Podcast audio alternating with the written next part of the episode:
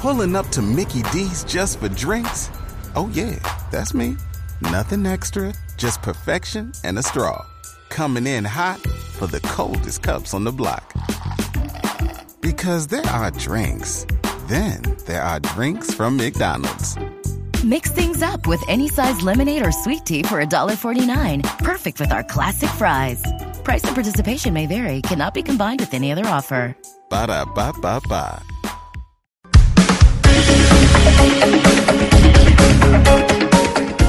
Desde este momento, Colombia está al aire. Mañanas Blue con Camila Zuluaga.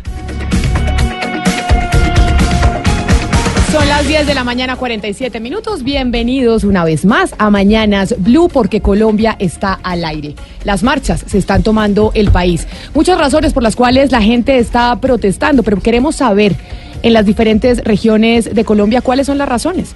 ¿Por qué la gente está saliendo y en dónde está saliendo específicamente? Y por eso vamos a recorrer Colombia. La tierra paisa está al aire. Ana Cristina Restrepo está desde Medellín. Muy buenos días, Ana Cristina. Las marchas en Medellín. Cuéntenos un poco cuáles son las motivaciones de la gente, qué está pasando. Yo sé que además usted tiene preparado todo un tema alrededor de qué significa una marcha y desde dónde surge en el concepto mismo teórico de las marchas dentro de la democracia. Así es, hola Camila, muy buenos días, buenos días a todos, los saludo desde la Tierra Paisa con la noticia del día que son las nuevas marchas estudiantiles. Aquí en Antioquia eh, se han unido profesores y centrales obreras. En este momento no han llegado, no se han eh, reunido en el lugar donde se convocaron los estudiantes, que es el Parque de los Deseos. Se supone que se encontraban a las nueve de la mañana, pero todavía no han llegado. Los profesores quedaron de encontrarse en la sede de Adida, en el centro de la ciudad, a las diez y media de la mañana, pero pues todavía no ha comenzado la marcha. Eh, estos profesores también hicieron un llamado para que en todos los municipios de Antioquia eh, se encontraran en las sedes de alcaldías y hospitales, de manera que la marcha sea de nivel departamental. Aquí eh, hay que subrayar que los maestros dijeron que trabajarían media jornada, o sea que es probable, Camila, que no lleguen temprano, porque van a trabajar pues un pedacito del día, entonces se deben encontrar, el cálculo que tenemos es más o menos a las 12 del día. Un lugar en el que siempre se tienen los ojos puestos en las marchas es el Politécnico Jaime Sasa Cadavid, pero el Politécnico está cerrado, está cerrado, estará cerrado hasta el 19 de noviembre, entonces por ahora pues no hay movimiento allá. Entonces Medellín por ahora calmado. Y seguimos recorriendo Colombia a las 10 de la mañana, 49 minutos. Les recordamos que nuestra estación en Medellín son los 97.9 FM. El Caribe está al aire. Y Oscar Montes está en Barranquilla. Oscar, tengo resultados de la consulta virtual de ayer de los estudiantes de la Universidad del Atlántico que usted nos comentó y ganó el sí por inmensa mayoría. Es decir, la mayoría de los estudiantes quieren mantener el paro indefinido y no volver a clases. Eso, significa que es posible que la rectoría tome la decisión de cancelar el, el semestre. Muy buenos días. Muy buenos días Camila, un saludo especial para ti, para todos nuestros seguidores en redes sociales, para nuestros amigos oyentes. Efectivamente, el resultado de la consulta que, virtual que se llevó a cabo en la Universidad del Atlántico es contundente, porque 8.029 estudiantes dijeron que no están de acuerdo con retomar clases hoy, a partir de hoy, mientras que 3.721 dijeron que sí, que, que eran partidarios de que se eh, se restablecieran las clases a partir de hoy. De tal manera que si tenemos en cuenta ese resultado, eh, los estudiantes votaron por seguir, por seguir, por mantener el paro. Y mm, dadas estas circunstancias, me parece que la decisión que va a terminar por tomar la rectoría de la universidad es la suspensión del semestre, que es una lástima porque son muchos los estudiantes, cerca de 24 mil que se van a ver afectados, entre ellos muchos que están a punto de graduarse, de terminar su carrera y pues por supuesto que con estas decisiones no lo van a poder hacer. Pero mire, Camila y amigos oyentes y seguidores, y Gumario también, y Ana Cristina y todos nuestros amigos. Eh, la marcha de, Barranquilla también ya comenzó, ya se está desarrollando en la ciudad. Eh, hay unos sitios emblemáticos, por ejemplo el Parque Sur y Salcedo, ahí va a llegar una parte, otra parte va a estar por el corredor universitario y una marcha va a estar por los lados de la, vía del aeropuerto. De esta, en esta marcha participan los estudiantes de las universidades públicas, pero también organizaciones sindicales y eh, otro grupo de, organizaciones cívicas de la ciudad. Unos protestan por, lo, por el tema de la universidad pública y otros por la eh, la famosa reforma tributaria o ley de financiamiento que fija el incremento del IVA para la canasta familiar. Acuérdense ustedes que si están en Barranquilla nos escuchan a través de los 100.1 FM o si va para Barranquilla, allá está Oscar Monte, por, Oscar Montes porque Colombia está al aire. El Pacífico está al aire. Y en Cali, estudiantes universitarios, profesores y sindicalistas están marchando desde las 9 de la mañana. La Universidad del Valle amaneció cerrada después de la toma de estudiantes al edificio de la Rectoría. Hay 1.200 policías que están vigilando las movilizaciones para evitar los disturbios. Hugo Mario Palomar, desde Cali, el Valle del Cauca, muy buenos días y las movilizaciones allá, ¿cómo van? Son tres movilizaciones, Camila. Buenos días para usted, para la audiencia. Las que ya se han encontrado en la glorieta de la estación de, la, de la avenida de estación en el norte de Cali las centrales obreras, los estudiantes del SENA y los estudiantes de la Universidad del Valle son los que ya están marchando. A esta hora la marcha recorre la Avenida de las Américas, la cabeza ya está ingresando al centro de la ciudad, va a terminar hacia el mediodía en la Plaza de San Francisco frente al edificio de la Gobernación del Valle, pero no será la única, Camila, la única marcha este año en Colombia. Hoy hablamos con los eh, sindicalistas y con los universitarios. Está preparada una marcha para el próximo 28 de noviembre, una gran jornada de protesta que se ha denominado Toma de Capitales. El 13 de diciembre, paro nacional indefinido, lo que anuncian los... Eh, eh, integrantes de las centrales obreras también en Colombia y el próximo año un paro cívico. Todo esto, por supuesto, por las reformas eh, económicas y las políticas económicas del gobierno Duque, el anunciado proyecto de reforma tributaria y el tema de la financiación de la educación pública superior en Colombia. Así que marchas y protestas es lo que sigue de aquí en adelante, Camila. Marchas y protestas, sí señores, alrededor del país, 10 de la mañana 53 minutos, pero acá también escuchamos el mundo y queremos saber cómo están las cosas en el planeta en torno a las marchas. El mundo está al aire. Y Gonzalo Lázaro, muy buenos días. El contexto de las marchas a nivel mundial, porque a veces pensamos que las marchas son solo en Colombia y resulta que las marchas son históricas y han logrado cosas importantes para generar transformaciones en los gobiernos y en los estados. Así es, Camila, muy buenos días a usted y a todos los oyentes de, Blue Radio. El equipo internacional hizo un trabajo interesante. Nos dedicamos a ver cuáles fueron las marchas que han cambiado gobiernos o aquellas marchas o protestas que tal vez no han logrado su cometido. Pero para darle un repaso rápidamente a este recorrido por el planeta a nivel de marchas y de protestas, yo quiero musicalizar esta sección con un clásico de canciones, eh, sin duda alguna, que van hacia allá, hacia la protesta. John Lennon, Give Peace a Chance. One, two, three, four.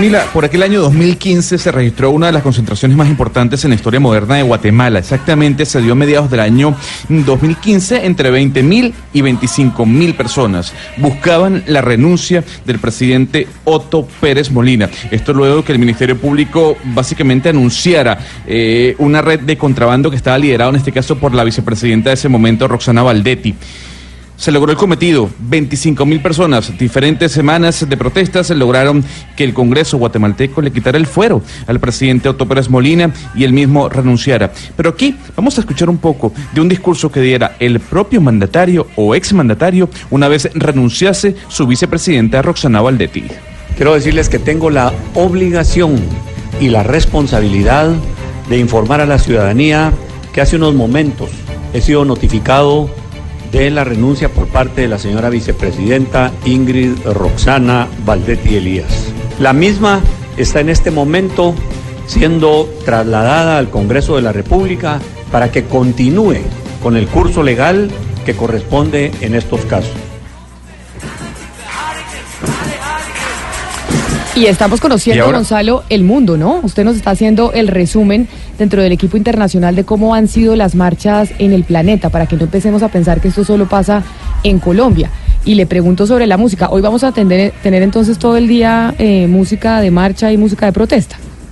Sí, música de protesta, Camila. Canciones que sin duda alguna marcaron la pauta, no solo en la actualidad, no solo en América Latina, sino en el planeta. Y esta canción que escuchamos al fondo es uno de los grandes himnos, eh, o himnos en este caso, de esa protesta, sobre todo la década del 60. Pero yo le quiero dar paso a nuestro compañero Sebastián, también internacional, para que nos diga qué fue lo que ocurrió en Argentina. Sí, Camila, bueno, si hablamos de Argentina, Argentina es un caso paradigmático en Latinoamérica en el tema de protestas sociales. Eh, un país muy convulsionado, con golpes, con mucha violencia. Allá los sindicatos son muy fuertes y para que nos ubiquemos, allá hay cortes, protestas y marchas todos los días del año. Hasta el momento se registran, Camila, 4.500 piquetes. ¿Qué son piquetes? Son, Rodrigo, los clásicos cortes de sillas, de micrófonos son más o menos 14 al día solamente en Buenos Aires. ¿Y por qué dice Rodrigo? Usted presume que yo no sé qué es porque un piquete, no tengo la más mínima idea. Porque le quiero hablar a usted. Bien pueda, bien pueda, porque no tengo ni idea. Y le estoy contando. ¿En qué contexto se da esto? En un contexto en el que ya es ley de la República el presupuesto de 2019, donde el Fondo Monetario Internacional está pidiendo corte, inflación, la segunda más alta del mundo. Camila, nos comunicamos con Juan Marino. Juan Marino es una persona eh, del movimiento piquetero. Le pregunté qué tienen pensado hacer para el presupuesto que acaban de aprobar y esto nos contó a Mañanas Blue. Habrá un plan de lucha, de movilizaciones y protestas reclamando que el bono también sea para los desocupados, reclamando la duplicación del monto de los planes sociales. Vamos, por lo tanto, a desarrollar la organización piquetera y sindical en defensa del derecho a trabajar y a comer y queremos que esa movilización social en unidad que se está expresando en nuestro país tenga su propio correlato político a través de un frente político que le gane las elecciones a Mauricio Macri en, las, en octubre del año que viene. Entonces, ¿están funcionando las marchas en Argentina? Por ahora no, porque el presupuesto de recorte se aprobó ayer. Vamos con Gonzalo. Gonzalo, entonces usted, a ver, ustedes cómo se están dividiendo. Explíquenme el equipo internacional cómo es que se dividen, porque yo veo que unos tienen norte, otros sur. Explíquenme ustedes qué país, a qué países se dedica Sebastián y Gonzalo para saber en qué momento les damos cambio. Gonzalo eh, es Norteamérica, Centroamérica, nos compartimos Europa y yo el Cono Sur. Eh, voy a hablar hoy de Argentina y de Inglaterra. Ok, entonces usted ya habló de Argentina, Sebastián. Entonces ahora Gonzalo nos va a hablar de qué. ¿Cómo no, Camila? Yo le voy a hablar de México y de la y, y, del primer momento o el primer lanzamiento del señor López Obrador como presidente. Pero para musicalizar esta parte, ya culminando esta ronda internacional, yo quiero traer a colación una canción de Venezuela, de Jordano, por estas calles. Por estas calles la compasión ya no aparece. Y la piedad hace rato que se fue de viaje. Cuando se iba la perseguía la policía. Oye conciencia, mejor te escondes con la paciencia. Si hay un símbolo de protestas que tal vez no logró su cometido, Camila y oyentes, fue la de López Obrador en el año 2006, cuando no aceptó los resultados del Tribunal Electoral con la victoria de Felipe Calderón como presidente de México. El señor López Obrador llamó a una concentración que duró tres meses, tres meses en el Zócalo. Y allí fue donde tal vez el Consejo Ciudadano de Resistencia Civil lo nombró como presidente legítimo de Panamá. Luego de eso, luego de esos tres meses, el presidente legítimo, entre comillas, el López Obrador, anunciaba otras metodologías para llegar al poder que hoy lo va a disfrutar. Al fondo vamos a escuchar a López Obrador dando su discurso, repito, como presidente legítimo de México en el año 2006. ¡Obrador! ¡Obrador! ¡Obrador! Protesto Constitución General de la República. El propósito fundamental del gobierno legítimo, reitero, será proteger los derechos del pueblo. Bueno, ahora vamos a hablar de Inglaterra, porque hoy Europa se levantó paralizada por la ola de renuncias al gobierno de Theresa May, y esto nos conecta, Camila, con una marcha que hubo el 20 de octubre. dime. Pero para ponerle en contexto a los oyentes, se levanta Inglaterra paralizada, entre otras cosas, porque están a puertas ya del texto final del Brexit. No, Ayer ya hubo acuerdo entre Bruselas y, el ministro del Brexit de Inglaterra. ¿Qué pasó? Que hay cosas muy ambiguas entre las comerciales, los derechos de inmigrantes y gran parte del Partido Conservador está en contra del acuerdo. Entonces es una situación de bloqueo y conectamos la noticia de hoy con el informe de las marchas porque el 20 de octubre se produjo la mayor mancha eh, marcha anti-Brexit hasta ahora. 750 mil personas terminaron enfrente del Parlamento inglés y terminó, Camila, la marcha liderada por Sadiq Khan. Es el alcalde actual de Londres es muy interesante porque es hijo de inmigrantes eh, pakistaníes. Entonces él es la cara hoy de la Inglaterra multicolor y vemos ahí con una pequeña parte de ese discurso en el que se decía la suerte de 3.4 millones de ciudadanos europeos que hoy viven en Inglaterra. These options amble with our future. Esas opciones atentan contra nuestro futuro. The government is risking the livelihoods of our children. El gobierno atenta contra el futuro de nuestros niños. Are we going to stay quiet? ¿Vamos a quedarnos callados? Pues no.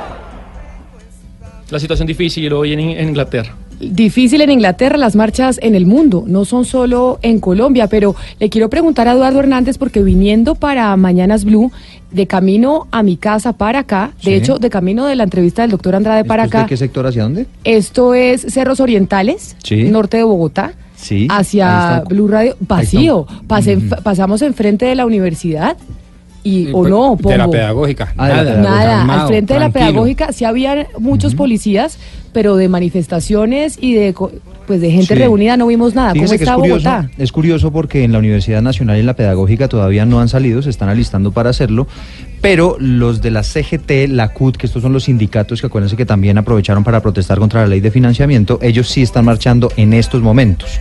Está totalmente bloqueada la carrera séptima en el sentido norte-sur, a la altura de la calle 32. Y también en la 72 me está reportando nuestro periodista que tenemos en las calles que están empezando a salir Me los dice, me dice Luz María Sierra que me está escribiendo en este momento que parece un domingo de puente, que no hay casi carros en las calles de Bogotá. Es decir, a ella le pasó lo mismo que nos pasó a Pombo Pero y a mí. Camila, eso tiene una explicación.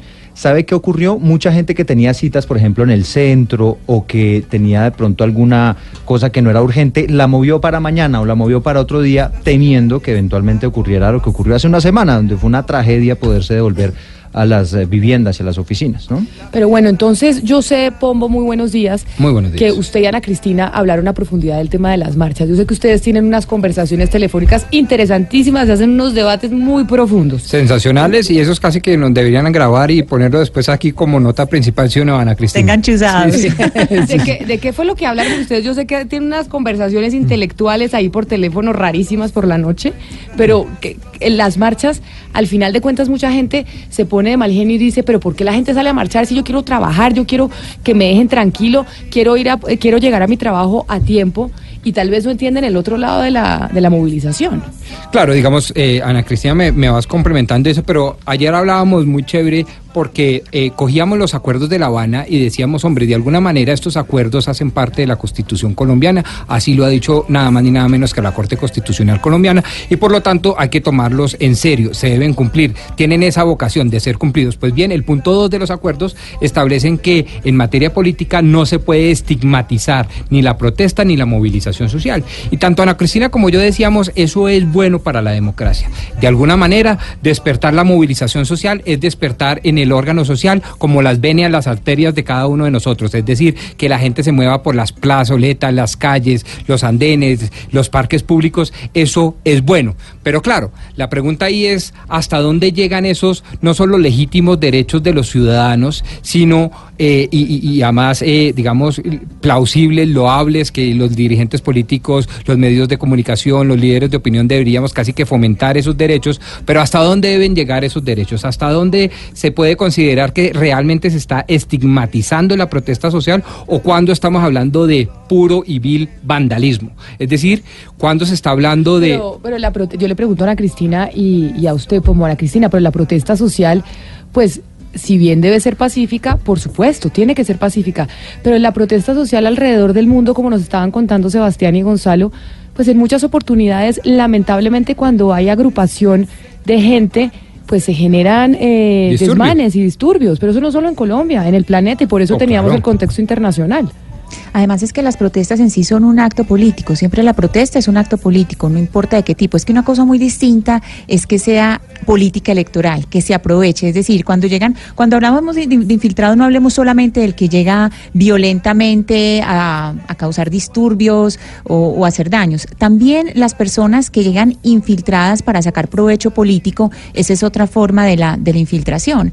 Y que ya no es político, porque ya eso lo que es es de política electoral, que es distinto, porque la marcha por sí es un acto político. Y es muy importante eh, analizar lo que pasa con la marcha y la protesta después de los acuerdos de La Habana, porque es cierto, hay un punto donde se habla claramente del fortalecimiento de la participación ciudadana y de las garantías para el pluralismo político. Es decir, en la Constitución ya estaba eh, de hecho, pues eh, el derecho a la protesta, pero aquí se dice, si vamos a tener eh, unas personas que van a entrar a eh, debatir, van a entrar al debate político, pues eh, como un nuevo eh, actor, entonces hay que dar esas garantías, ¿cierto? Entonces eso, eso también ahí, ahí hay como una puerta, una puerta que se abre, Camila. Pero también tenemos una como un recuento de las principales marchas. ¿Vamos con eso? Sí, pero a ver, ¿cuáles son los recuentos de las principales marchas? Pues en Colombia, en Colombia hay eh, pues una historia muy larga de marchas que no, no es como posible mencionarlas a todas, pero, Pero digamos podemos- que uno, diga, la que uno más se acuerda. Ah, por ejemplo, la Marcha del Silencio. ¿Quién La no Marcha se del acuerda del Silencio. 7 de febrero Sí. en 1948? 1948, ¿Quién dirige? claro. ¿Quién organiza? Jorge Eliezer Gaitán, caudillo Libertad, que a los pocos meses además lo asesinaron. Entonces me parece que esa marcha tiene un, un mensaje para todos los que quieran organizar marchas y para todos los que quieran Pero, entender el pero movimiento social. eh, Rodrigo. Y acuérdese Rodrigo, ese eh, discurso poético tan lindo eh, que dijo en esa marcha cuando No, decía fabuloso. amamos hondamente a esta nación y no queremos que nuestra barca victoriosa tenga que navegar sobre ríos de sangre hasta el puerto de su destino inexorable. Una belleza. Y eso hay que Rodrigo- ponerle el tema Rodrigo, del Ana. Cristina. Eh, Camila, mire, el, el- el tema de las marchas en Colombia, me voy a sumar a la conversación. eh, obviamente que hay que mirarla desde varios puntos de vista. Lo primero es, eh, es, es decir, no se puede criminalizar la protesta social, para empezar. Eh, es un derecho y, y todos debemos ejercerlo.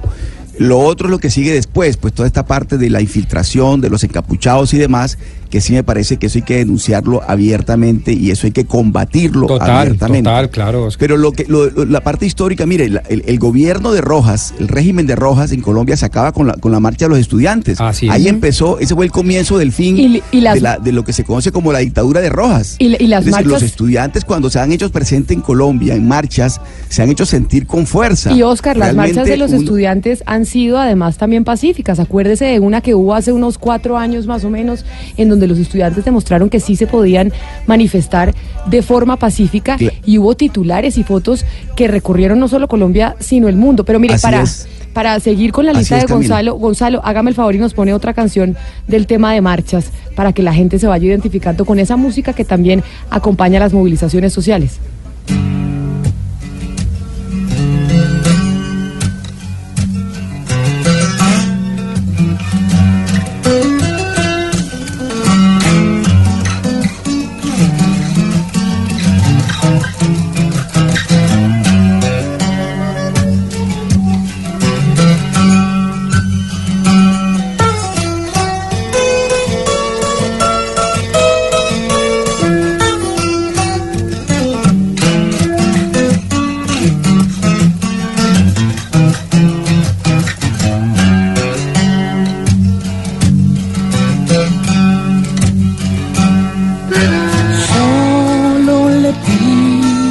Dios que el dolor no me sea indiferente. Camila, este es un himno sin duda alguna del rock argentino, año 1978. Hay que decir que León Gieco junto con Spinetta, con Charlie García, son tres de los grandes nombres que nos dio la música sudamericana. Solo le pido Dios, es un clásico, además de la música protesta, porque básicamente León Gieco, leyendo parte de la estructura de su historia de esta canción, él decía que la escribió mm, en medio del exilio de Mercedes Sosa, y no solo eso, también por el, por el posible conflicto bélico que iba a haber en ese momento entre Chile y Argentina. Es un clásico, canción número 10 eh, como dentro de las más importantes del rock argentino, según la revista Rolling Stone. Ahí, ahí le está dando usted gusto, Gonzalo, a Oscar Montes y a Hugo Mario Palomar, porque sé que a los dos este tipo de música les gusta o me equivoco. Que, que en Claro, alguna es que- época de que- nuestras vidas usamos mochila, Oscar. en una época de nuestras vidas bastante mochila, pero además, mire, eh, está Silvio, Bri- eh, Silvio, Silvio Rodríguez. Silvio Pablo Rodríguez, Milanés. está Pablo Milanés, eh, Mercedes Sosa. Digamos, realmente fue una época eh, muy, muy identificada con la protesta social, la década de los 60, 70. Había un compromiso por parte de los artistas con la, con la, con la, la- con estos movimientos sociales. Sí, y todos Oscar, hemos lo- escuchado a Mercedes Sosa y a Silvio Rodríguez y a Pablo Milanés. Claro que sí. Les recuerdo que aquí en Mañanas Blue los escuchamos y ya les vamos a contar cuál es la pregunta de hoy. En Mañanas Blue los escuchamos. Cerrando nuestro tema de la protesta social, son las 11 de la mañana, 12 minutos. Acuérdese, Pombo, que nosotros aquí queremos oír las opiniones de la gente. Lo que es la- el, el mínimo acto de decencia, oír a la gente. Oír a la gente. Y hoy, si yo le pregunto cuál es el tema más importante que se está hablando en Colombia, además de las marchas, que ya nosotros hicimos todo un recuento del tema. A mi juicio, el caso de Néstor Humberto Martínez es un caso paradigmático. Fiscal General de la Nación. ¿Usted qué opina como oyente? ¿Qué debería hacer el fiscal general de la Nación, Néstor Humberto Martínez? ¿Usted qué recomendación le daría? ¿Que renuncie, que no renuncie, que qué haga? Escríbanos a través de WhatsApp. No nos escriba audio, ¿no? Claro. Porque los queremos escuchar. Y no que nos identifiquen la región y que nos hablen un poquitico, además, identificar un poquito cuáles son sus creencias, y eso habíamos dicho ayer, ¿no? Sí, señor. Nuestro número de WhatsApp en donde usted se comunica con nosotros es el 316-415-7181. 316-415-7181. Para que nos diga, ¿usted qué cree que debería hacer el fiscal Néstor Humberto Martínez? Porque aquí, en Mañanas Blue, los escuchamos, porque Colombia está al aire. Son las 11 de la mañana, 13 minutos. Ya volvemos porque vamos a hablar de Electricaribe. Esta es Blue Radio, la nueva alternativa. 11 de la mañana, 13 minutos. Cuando empezamos el programa, escuchábamos a nuestro experto en temas empresariales hablar de Electricaribe, que se cumplen ya dos años, Oscar, de la intervención de Electricaribe. Nosotros en Colombia, estoy seguro que en Medellín, Ana Cristina, en Cali, Hugo Mario, en Los Santanderes, en Bogotá, oímos hablar de Electricaribe todo el tiempo. Y uno muchas veces, no, yo no logro entender todavía lo que pasa en el Yo, Electricaribe. yo no sé cuál es el malo del paseo, si los españoles que están prestando un pésimo servicio o Pero si los son los españoles ya cons- se fueron que ya se rato. fueron o Los es el gobierno se que fueron. por eso o fueron entonces eh, los del gobierno nacional que con la intervención no respondieron adecuadamente o fueron por el contrario los usuarios que por cualquier cosa, por ejemplo, la cultura ciudadana no les da la gana, lo digo en estas palabras, de pagar Lo la factura toca. de los servicios entonces- o porque hay mucho robo, entonces se cuelgan de las redes. ¿Qué, qué? Yo, yo no he entendido, tengo que confesar mi creo ignorancia. que, creo que por eso tenemos al que toca. Oscar, usted que está en Barranquilla, explíquenos Bueno. a todo el país qué es lo que pasa con Electricaribe y por qué Ven. es importante hoy, dos años después, seguir hablando de Electricaribe. Bueno, mire, le cuento. eh, a propósito del, del informe con el que iniciamos el programa, que me pareció un informe bastante completo con lo que está ocurriendo, yo quiero recordar un, un- verso, un- una copla que, que la aprendí en una época, en unos carnavales, que decía, "Un- una novia que yo tuve, todas las Fs tenía. Era fea, flaca, floja, fregona, frágil y fría. Bueno, Electricaribe es esa novia. Electricaribe hoy es esa novia. ¿Por qué? Porque no tiene ningún atractivo para futuros inversionistas. La empresa se encuentra intervenida desde el 15 de noviembre del 2016, es decir, está cumpliendo hoy, hoy 15 de noviembre, dos años de haber sido intervenida.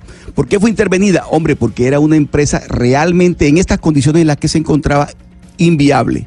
Tenía o tiene unas deudas de 1.5 billones de pesos, deudas laborales y pensionales, 1.5 billones tiene deudas con bancos y con proveedores de 2.5 billones de pesos y tiene que requiere una inversión del orden de los 8 billones de pesos.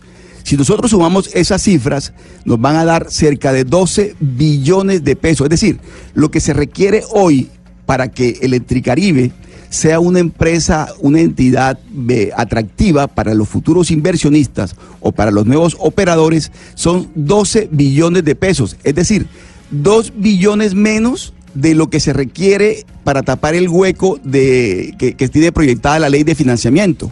La ley de financiamiento va a tapar un hueco de 14 billones. Pues de esos 14, digamos que Electricaribe necesita 12.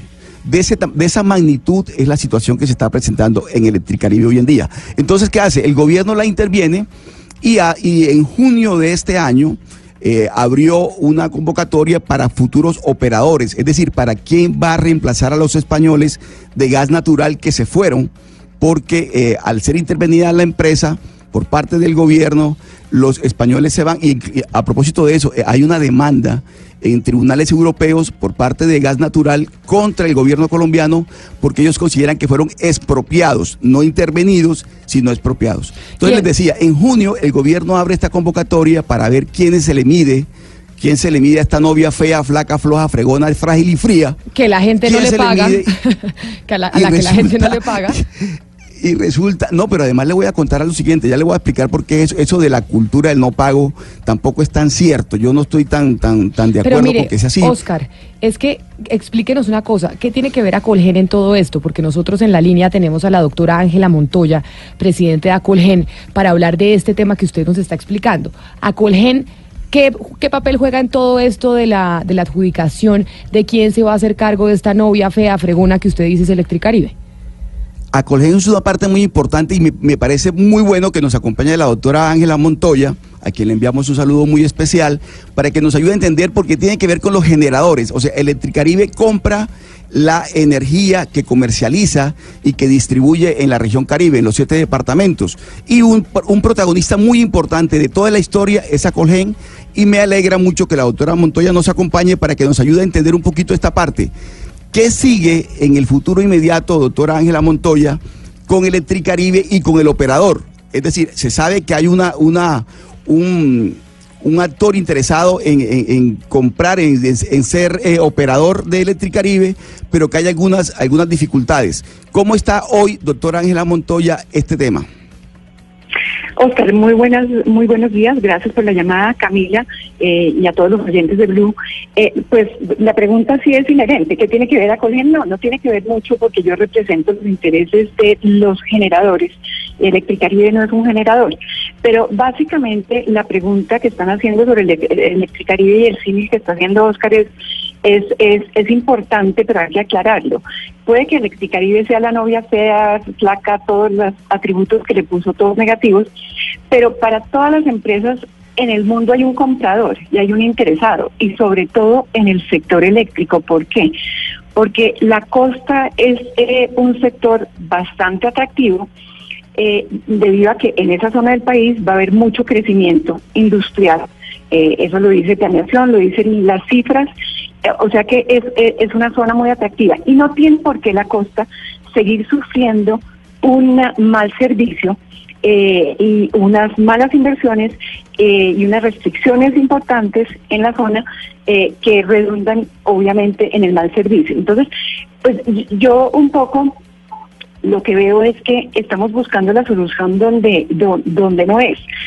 Eh, si estamos hablando del tema del levantamiento de los límites para la participación, yo creo que eh, eh, interesados en, electri en Electricaribe pueden haber eh, empresas o países en el mundo, pero no tenemos que buscar dentro del de, de- de- de Colombia, tenemos que buscar... Pero venga, doctora Montoya. Doctora Montoya, para que la gente entienda, porque obviamente este es un tema complejo, y es, usted dice que sí hay empresas interesadas en tomar Electricaribe, que sí puede haber en Colombia y en el mundo, pero entonces ahora que Oscar nos daba la explicación, nos decía que era la novia fea, que nadie quería, los españoles salieron corriendo porque dijeron que no les pagaban y ahorita hay un pleito internacional entre España y Colombia por este tema.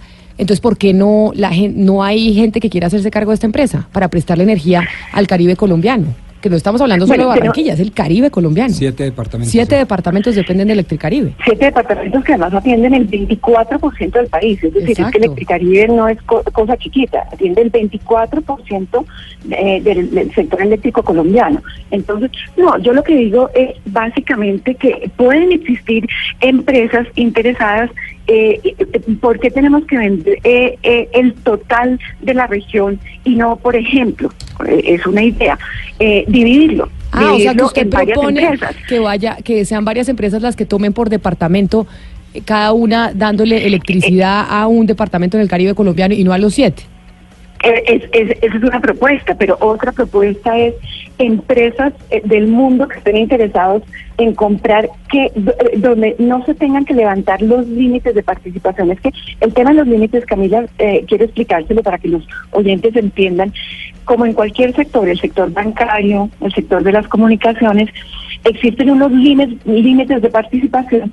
¿Qué es lo que hacen esos límites? Pues que evitan que haya una posición de dominio, ¿verdad?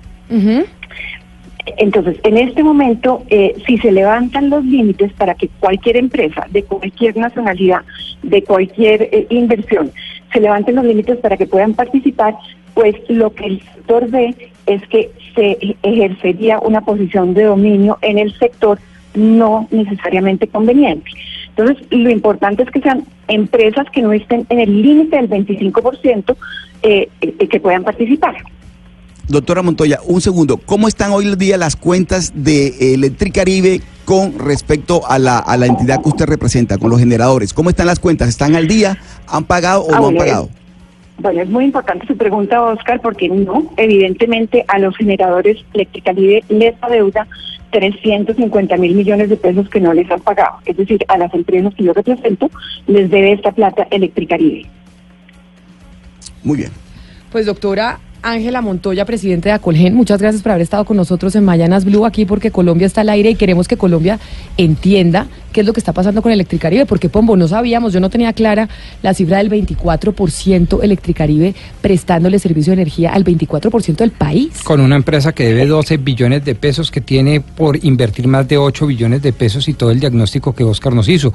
Ministra, una última No, ella pregunta. no ella no exministra, ministra. exministra, lo que pasa es que es una... Exministra. Exministra, no, sí, pero sí. ahora es presidenta Para no confundir, por correcto, qué pena. Exministra, una preguntita. Eh, en el horizonte, vaya. antes de que se me vaya, ah, en el horizonte de tiempo, ¿usted cree que esto se soluciona cuándo? Bueno, eh, importante su pregunta, pero déjeme decirle una cosa. Cualquier empresa que venga a participar por Electricaribe tiene que tener en cuenta que tiene que invertir. Y, y, y, y realmente lo que no nos puede pasar es que la empresa que vaya- venga por eh, esa porción tan importante, Camila, que usted dice el 24%, venga y piense que va a quedarse con ese mercado y no va a invertir. ¿Qué pasó con Electricaribe? Pues que eh, eh, la empresa española que hace 10 años compró no invirtió en los activos y por lo tanto esos activos no no solamente se fueron depreciando, sino que fueron perdiendo pues, eh, eh, eh, la razón de ser que es prestar un servicio eficiente. Los cables se dañaron, las torres se dañaron, los activos se dañaron porque no se invirtió en 10 años. Las empresas que prestan servicio en el territorio colombiano, tipo EPM, Codense y demás, invierten fortunas en mantener sus redes eh, adecuadamente para que la prestación del servicio sea óptima. Entonces, cualquier empresa que esté interesada tiene que invertir la plata, no, no, no las deudas anteriores solamente, sino la inversión futura para que esos activos estén en condiciones óptimas para que la costa tenga la prestación de servicio que requiere y que se merece. Y frente a lo del tiempo que le preguntaba eh, el doctor Pombo, aquí al lado mío.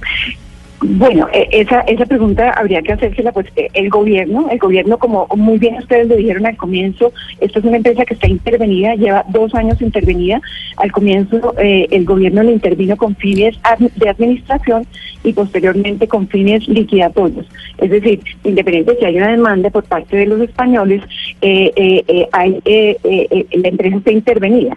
Y no es la situación ideal. Eh, hay que salir de esa intervención y un operador tiene que entrar a prestar ese servicio de manera óptima para que no, se, no sigamos con ese problema que se está volviendo un riesgo sistémico para el sector. A nosotros, generadores, nos deben plata, pero adicionalmente no se está prestando el servicio que se requiere.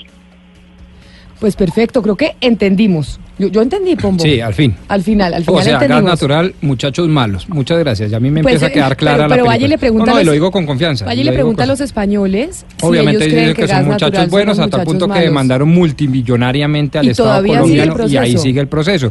Pero lo que acabo y- de decir la exministra, hoy directora a Concol, eh, pues les digo, me deja, me deja muy pensativo. Exministra Ángela Montoya, ahora sí, muchas gracias Em- por haber estado con nosotros en Mañanas Blue. Gracias a ustedes, muy amable. Ahora sí, yo sé que usted está que se habla, Oscar, dígame. No, no, en Plata Blanca el nuevo operador, el que llegue, necesita venir con una chequera de 12 billones de pesos. para empezar. O lo otro es que negocie con el gobierno y le diga, yo no le acepto a usted la deuda, por ejemplo, pensional y laboral de los 1.5 billones, yo le compro, pero sin esto. O yo le compro sin, sin la otra parte que tiene que ver con los acreedores y que el gobierno asuma esas otras deudas. Eso hace parte de una negociación, pero lo cierto es que en este momento, yo me ratifico, Electricaribe es la novia fea, flaca, floja, floja, floja, fregona, frágil y fría. No tiene ningún atractivo poquitos atractivos, aparte obviamente de un mercado potencial que es muy fuerte, que es muy grande, porque estamos hablando de los siete departamentos de la región Caribe. Entonces, eso, eso, pero para mejorar el servicio, que es de lo que nos quejamos nosotros aquí en Barranquilla y en la región Caribe, es, se requiere una plata, se requiere una inversión.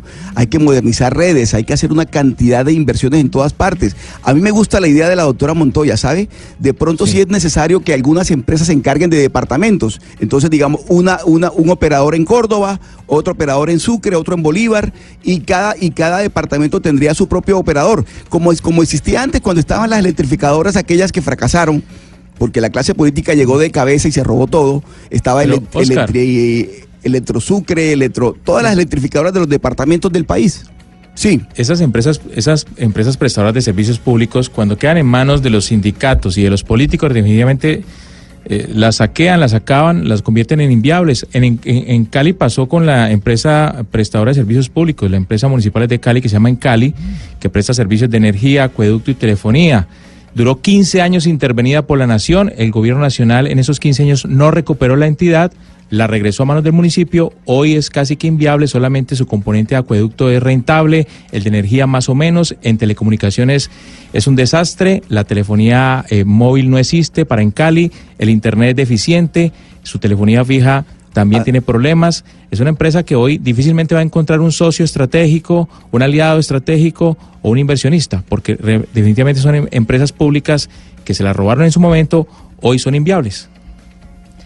Ana Cristina, ¿y en Medellín usted tenía algo que decir referente a este tema?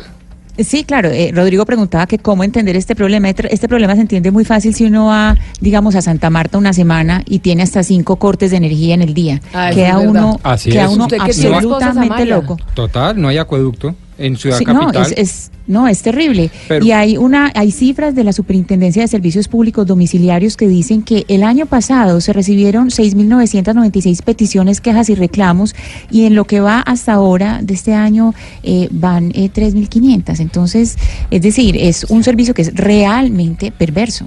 De acuerdo, pero a mí me parece que detrás de todo esto, pues claro, estamos enfrente de una novia fea, pero también hay una gran oportunidad y una gran oportunidad para el mercado, para los inversionistas, para los industriales, para el sector privado. ¿Por qué?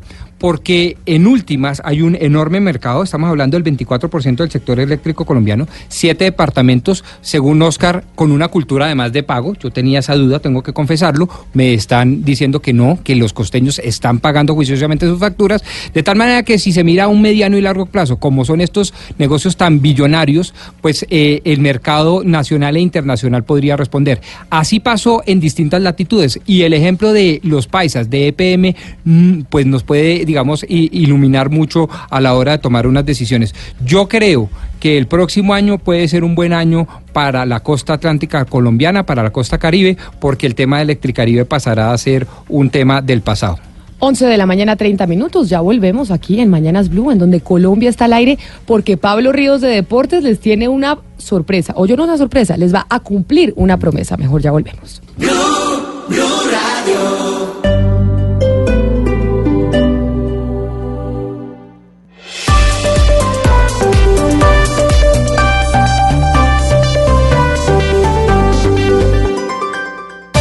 Esta es Blue Radio, la nueva alternativa.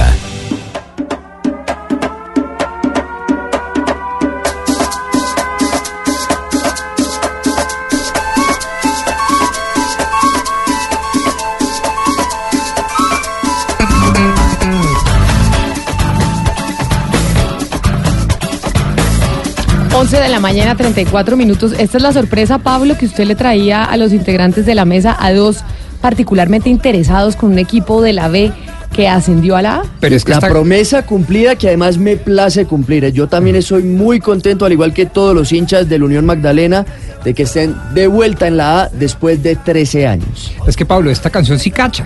O sea, esto sí pues parece un que- himno de fútbol, Claro, se mueve la pero es vaina. que- Hasta yo que soy pitán, cachaco me emociono. Exactamente, Pero es que la de ayer pitán, era pitán. una música country, después nos puso una vara y eso no cachaba, eso me parece a mí. Es que es diferente, porque Pitán Pitán es una canción. Carlos Vives. Claro, de Carlos Vives es una canción clásica que, digamos, reconocen en todo el país como eh, o que distingue a la Unión Magdalena. Que digamos es el equipo que volvió a la A sin haber jugado ayer, porque digamos, ayer jugó el Cúcuta, que le ganó 2-0 a Llaneros, y con ese resultado, el Unión volvió a la primera división. También, por supuesto, eh, un saludo especial para la gente del Oiga, Cúcuta que y regresó démele créditos a Bucaramanga, yo no sabía que iba tan bien.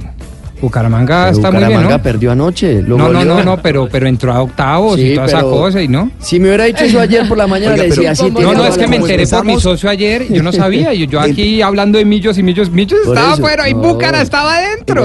¡Qué osazo! Si usted, me, con las- si usted me decía ayer Como empezamos hasta el programa ahora con las marchas. que el Bucaramanga estaba muy bien, le decía, tiene toda la razón, pero Hoy ya está quemado. hoy no está quemado, pero perdió ayer 3-0 contra el Pero, Medellín. mire, un fenómeno, Venga. Oscar, que tiene la Unión Magdalena es que no conozco hasta el momento colombiano que no esté feliz No, por el Unión Magdalena. De un consenso enorme. Todo, Todo el el- mundo todo el mundo quería que En feliz. Barranquilla, en Barranquilla estamos felices con el Unión en la A porque vuelve el clásico de la costa. Es que hacía Sí, falta, es que 13 claro. años. El verdadero. sin- felices. sin ver al Junior enfrentarse a la Unión Magdalena, hágame el favor. De tal manera que estamos dichosos nosotros, pero además una cosa. 13 años en la B, eh, el padre Linero está feliz, Carlos Vives está feliz. Sí, todos. Todo el mundo está Falcao dichoso tiene su con corazón samario también. Y como decía Pablo, también hay que estar felices por el es. Cúcuta. Claro, porque de es mis que- mejores amigas del Cúcuta Deportivo y estamos felices porque el Cúcuta también esté. Y ese Dos es, otro clásico que vuelve, porque el, re- el Atlético Bucaramanga Claro. ahora va a tener su partido contra el Cúcuta Deportivo. Así que felicitaciones a los hinchas del Cúcuta del Unión Magdalena porque están de vuelta en primera división. Eso será a partir de 2019, pues ya se festejó Pablo. todo ayer, señor. En cambio, en el Valle del Cauca no estamos tan Ah, contentos. No. levantamos cabeza, primero el América, por fuera de los cuadrangulares, luego reina, Cali. ¿no? Tienen reina nacional. Teníamos la, Oscar, teníamos la esperanza, teníamos la esperanza que no, Cortuluá, fútbol que reina, me perdona. tenemos la esperanza que Cortuluá, que es un equipo de la primera división, regresara a la categoría porque está en la B, pero por, por el ascenso muy Unión Magdalena y el en ascenso de. Cúcuta, sí, se quedó Ayer por fuera Cortuluá, Cortuluá. así que Es que el el- Cortuluá al Valle no quemó- le ha ido bien en el fútbol Claro, profesional quemó este su año. último cartucho anoche porque además de que el Cúcuta ganó, que ya con eso igual ascendía, perdió su partido frente al Real Cartagena y ya con eso quedó totalmente eh, pues eliminado por supuesto porque decimos los ascendidos son Unión Magdalena y Cúcuta y ya en la primera división decíamos que el Medellín en la primera eh, primer partido de cuartos de final de ida Medellín le ganó 3-0 al Bucaramanga y Santa Fe en casa en el Campín cayó 2 a 1 frente al Deportes Tolima. Hoy se jugarán otros dos compromisos a las 7 de la noche. Río Negro va a recibir al Once Caldas y a las 8 de la noche Junior de Barranquilla va a jugar en el Estadio Metropolitano Roberto Meléndez frente a La Equidad en ese compromiso que tendrá transmisión de Blue Radio.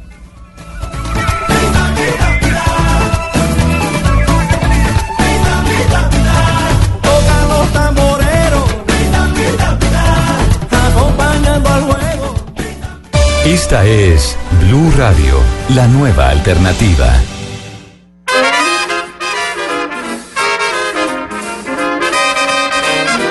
One night when the moon was so mellow, Rosita met young Manuelo.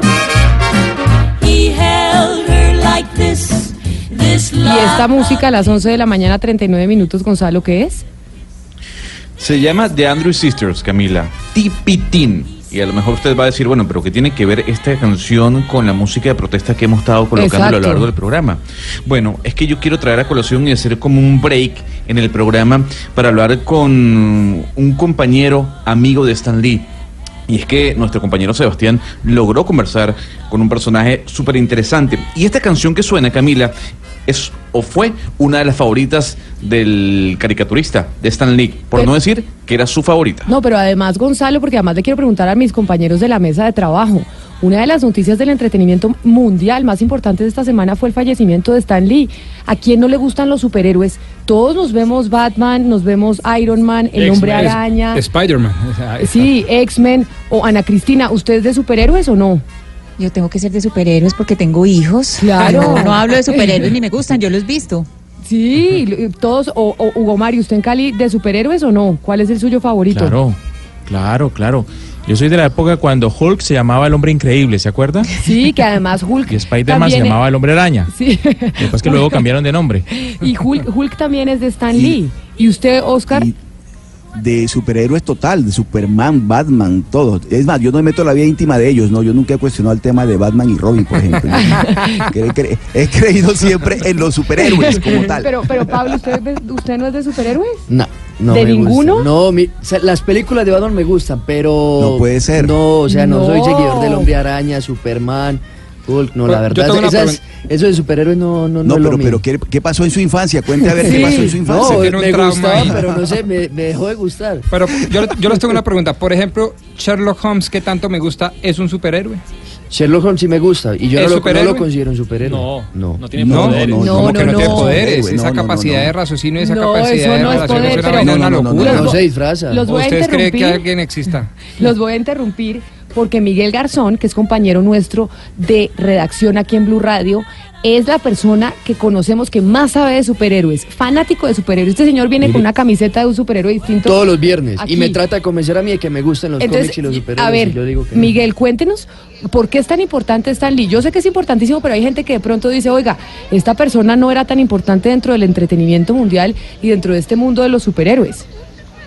No, Camila, buenos días a la mesa, a Pablo también que un gran saludo que yo sé que en algún momento lo voy a convencer. No, mire Camila, lo que pasa, el, el papel de Stan Lee, o de Stanley Martin Lieber, como se llamaba realmente, eh, fue humanizar al superhéroe. Cuando Stan Lee eh, tomó, digamos, las riendas de Marvel Comics por allá en los 60s, lo que hizo fue darse cuenta que los superhéroes que vendían hasta el momento, que era Superman, la Mujer Maravilla, todos tenían como, este, los poderes eran adquiridos como a través como de la magia, era como sobrenatural, eran como deidades. Él lo que hizo fue darle los poderes a través de la ciencia, porque recuerde que en esa época ya había como la Guerra Fría, entonces estaba como que la, eh, eh, la eh, había mucho como experimento con humanos y que le daban superpoderes. Entonces esta, esta persona lo que hizo fue darle eh, los poderes a través de la ciencia y además humanizarlos, pero ¿de qué manera? De que, por ejemplo, Spider-Man, que es el niño bonito de él, que fue la gran creación de él, eh, no tenía plata para pagar el arriendo.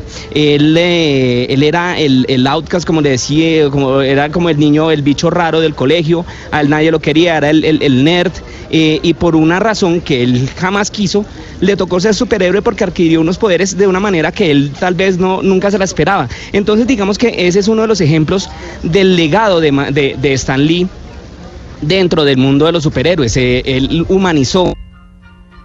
Ay, se me fue. Ahora escuchaba Se que me- hablaban de... Ahora Miguel, es que lo perdí por un momentito. No, creo que estamos teniendo problemas con el sonido, pero este sí es un fanático absoluto.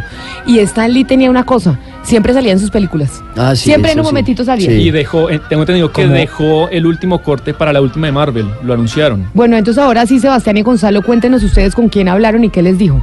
Bueno, eh, Camila, tuvimos la oportunidad de comunicarnos, tenemos con Guy Gilchrist, él es un caricaturista norteamericano de Tennessee, eh, cantante de country, ganador de diferentes premios en el mundo de caricaturas, pero lo llamativo es que fue amigo íntimo eh, de Stan, tiene la amabilidad de recibir a Mañanas Blue a esta hora, vamos a saludarlo. Guy, thank you for being with us, good morning. Well, we understand that, Stan, uh, you were very close to him. Tell us something uh, about your relationship with him. well, Stan uh, was one of my heroes, and I grew up, of course, like everyone else. I'm 61 years old now, uh, and I was very fortunate uh, to be working in New York since I was uh, 16 years old, uh, first for Walt Disney, and then for Jim Henson and the Muppets. Uh, Stan would always call me the kid. There were many charitable uh, things to raise money for needy children, uh, for cartoonists from the 20s, 30s that, you know, were older, had no health insurance, this sort of thing.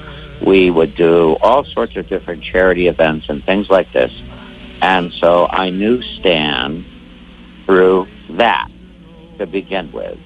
And I uh, found Stan to be very charming, very funny, uh, handsome, dashing. Bueno, Sebastián, el señor Guy Chris eh, dice que Stan fue uno de los superhéroes eh, o uno de sus héroes.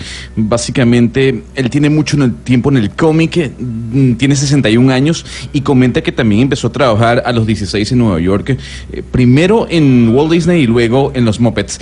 Recalcó que Stan siempre lo llamó a él el chico, porque era el más joven del grupo, y recuerda que siempre iban a eventos de caridad, y precisamente en esos eventos de caridad en donde recaudaban plata para los caricaturistas de, los años 20, allí fue donde conoció a Stan Lee. Y dijo el señor Guy que Stan Lee era un tipo encantador, era un tipo muy di- divertido y era un tipo sumamente apuesto. Bueno, y tenemos entendido que usted a lo largo de su carrera ha conocido muchos escritores seguramente, de caricaturistas, de cómics, pero diría Guy que Stan fue el más grande de todos. I think that he was the greatest showman. He was uh, tremendously, as I said, charming, magnetic. You know, you loved him. Many of the comics before Stan got involved in comic books, all of the superheroes were perfect. They had no flaws. They were not like us. They were strong. They were tough. Stan had the idea that what if this Superman, this these this great superhero, maybe what if he was very shy around girls? We as normal people, normal uh, the normal children Yes. and the young adults that were reading the Marvel comics, we could identify with this character because they were they had some weaknesses and they were human but then they would put on the suit and they would go save the world. And this was a beautiful thing. And this is what we all want to do Bueno, Sebastián, en- respondiendo a su pregunta, según lo que dice el señor Guy Chris, dice que Stan Lee era un hombre de- del show, básicamente era magnífico, era un tipo encantador, uno lo amaba.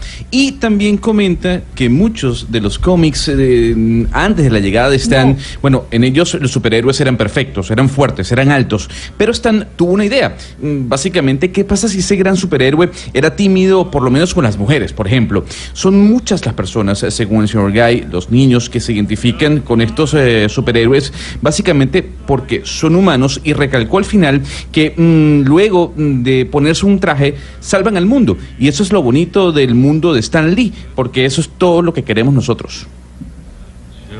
Bueno, Guy, muchas gracias por haber estado con nosotros y bueno, eh, lamentamos la, la muerte de Stan. Stan Lee, sin duda alguna, un hombre del entretenimiento mundial. 11 de la mañana, 48 minutos. Nos vamos a desconectar. Cali, Barranquilla, Bucaramanga y Medellín. Ya volvemos porque queremos saber cuáles son las noticias más importantes de lo que está pasando en Colombia en cada una de esas ciudades. Y acuérdense que a las 12 del día, aquí en Blue Radio, tenemos a Luis Fernando Andrade, exdirector de la ANI, hablando del caso de Pisano, del fiscal Néstor Humberto Martínez y de Odebrecht.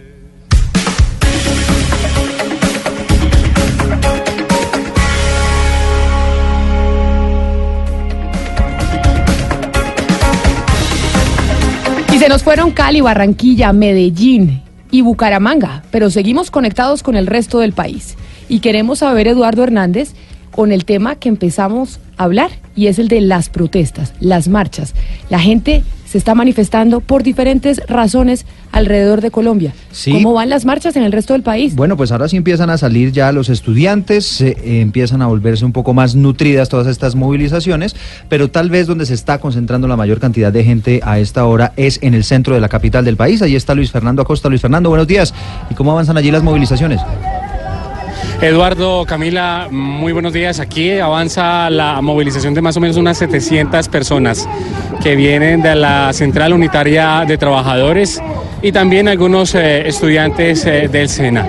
Este grupo de personas viene sobre la séptima sentido norte-sur y van hacia el centro de Bogotá, aunque ahora toman la carrera 13. En este justo desvío están tomando la carrera 13, pero hay una particularidad y es que del otro lado que ustedes conocen en este punto sobre la 26 o en la carrera 13 con 26, también está muy cerca de la carrera séptima. Del otro lado avanza también una marcha de estudiantes de la Universidad Digital, pero en el sentido sur-norte. Eh, el panorama en el centro de Bogotá es de marchas por un lado y por el otro. Pero el balance a esta hora lo entrega María Lucía Upegui, subsecretaria de Seguridad de Bogotá. Bueno, a la fecha ya tenemos cuatro grupos de personas movilizándose. Unos van por la carrera séptima hacia el centro, otros van por eh, toda la carrera décima hacia el norte y tenemos otro grupo que viene por la avenida Villavicencio.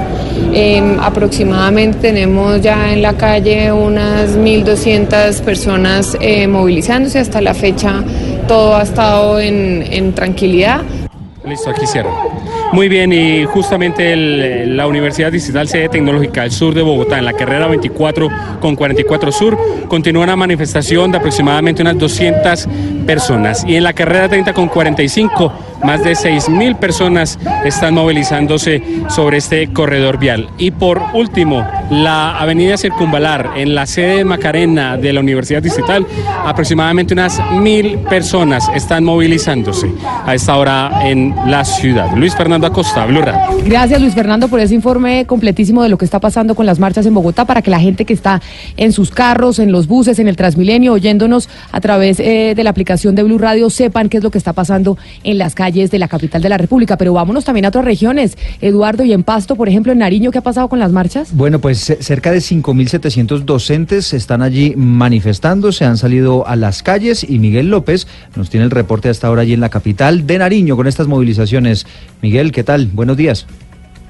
Buenos días, Eduardo, Camila Oyentes, un abrazo para usted del sur de Colombia, acompañados de caballeras y gritando arengas en contra del presidente Duque y su ministro de Hacienda, Alberto Carrasquilla, más de 5.700 docentes provenientes únicamente de las zonas de Cordillera y el centro del departamento marchan a esta hora por calles, carreras y avenidas de la ciudad de San Juan de Pasto como protesta en contra del proyecto de financiamiento que hace parte del plan de gobierno de Iván Duque que le permitiría de cierta forma reactivar la economía colombiana. A esta hora también se realizan marchas simultáneas en lo que es la ciudad de Tumaco, donde se aglomeran todos los municipios de la costa y Piedemonte Costero, el departamento de Nariño, y en Ipiales, donde a esta hora también llegan los municipios de la otra hora exprovincia de Obando. Eduardo Camila, pues hasta ahora, este momento se tras- la- las jornadas transcurren dentro de lo normal, no ha habido ningún tipo de problemas a pesar de que se sabe que a partir de las 6 de la tarde se unirán a los docentes también estudiantes de la Universidad de Nariño que también eh, apoyan este tipo de marchas. Aquí en Mañanas- desarrollo desde San Sí, señor, aquí en Pasto, Mañanas Miguel.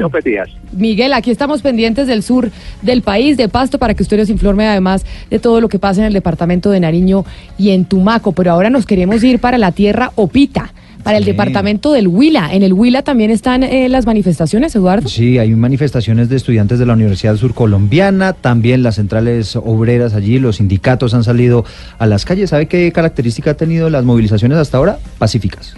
Pacíficas. Hasta este momento. Pues sí, eso estábamos oyendo del sur del país, ¿no? Nariño, que muy tranquilo, nos estaba diciendo nuestro corresponsal. Qué bien, pero están infiltradas políticamente, infiltradas en el buen sentido. Digamos, eh, líderes políticos han usado las tarimas y Pero eso. pues es que, Pombo, las marchas son políticas. No, no, no, por qué la pero gente no piensa que- politiqueras. O que sea, sea por político ejemplo, es sí, malo. pero yo no sé qué tan decente sea que los políticos profesionales y de oficio se apropien de marchas muy genuinas, por ejemplo, de los estudiantes.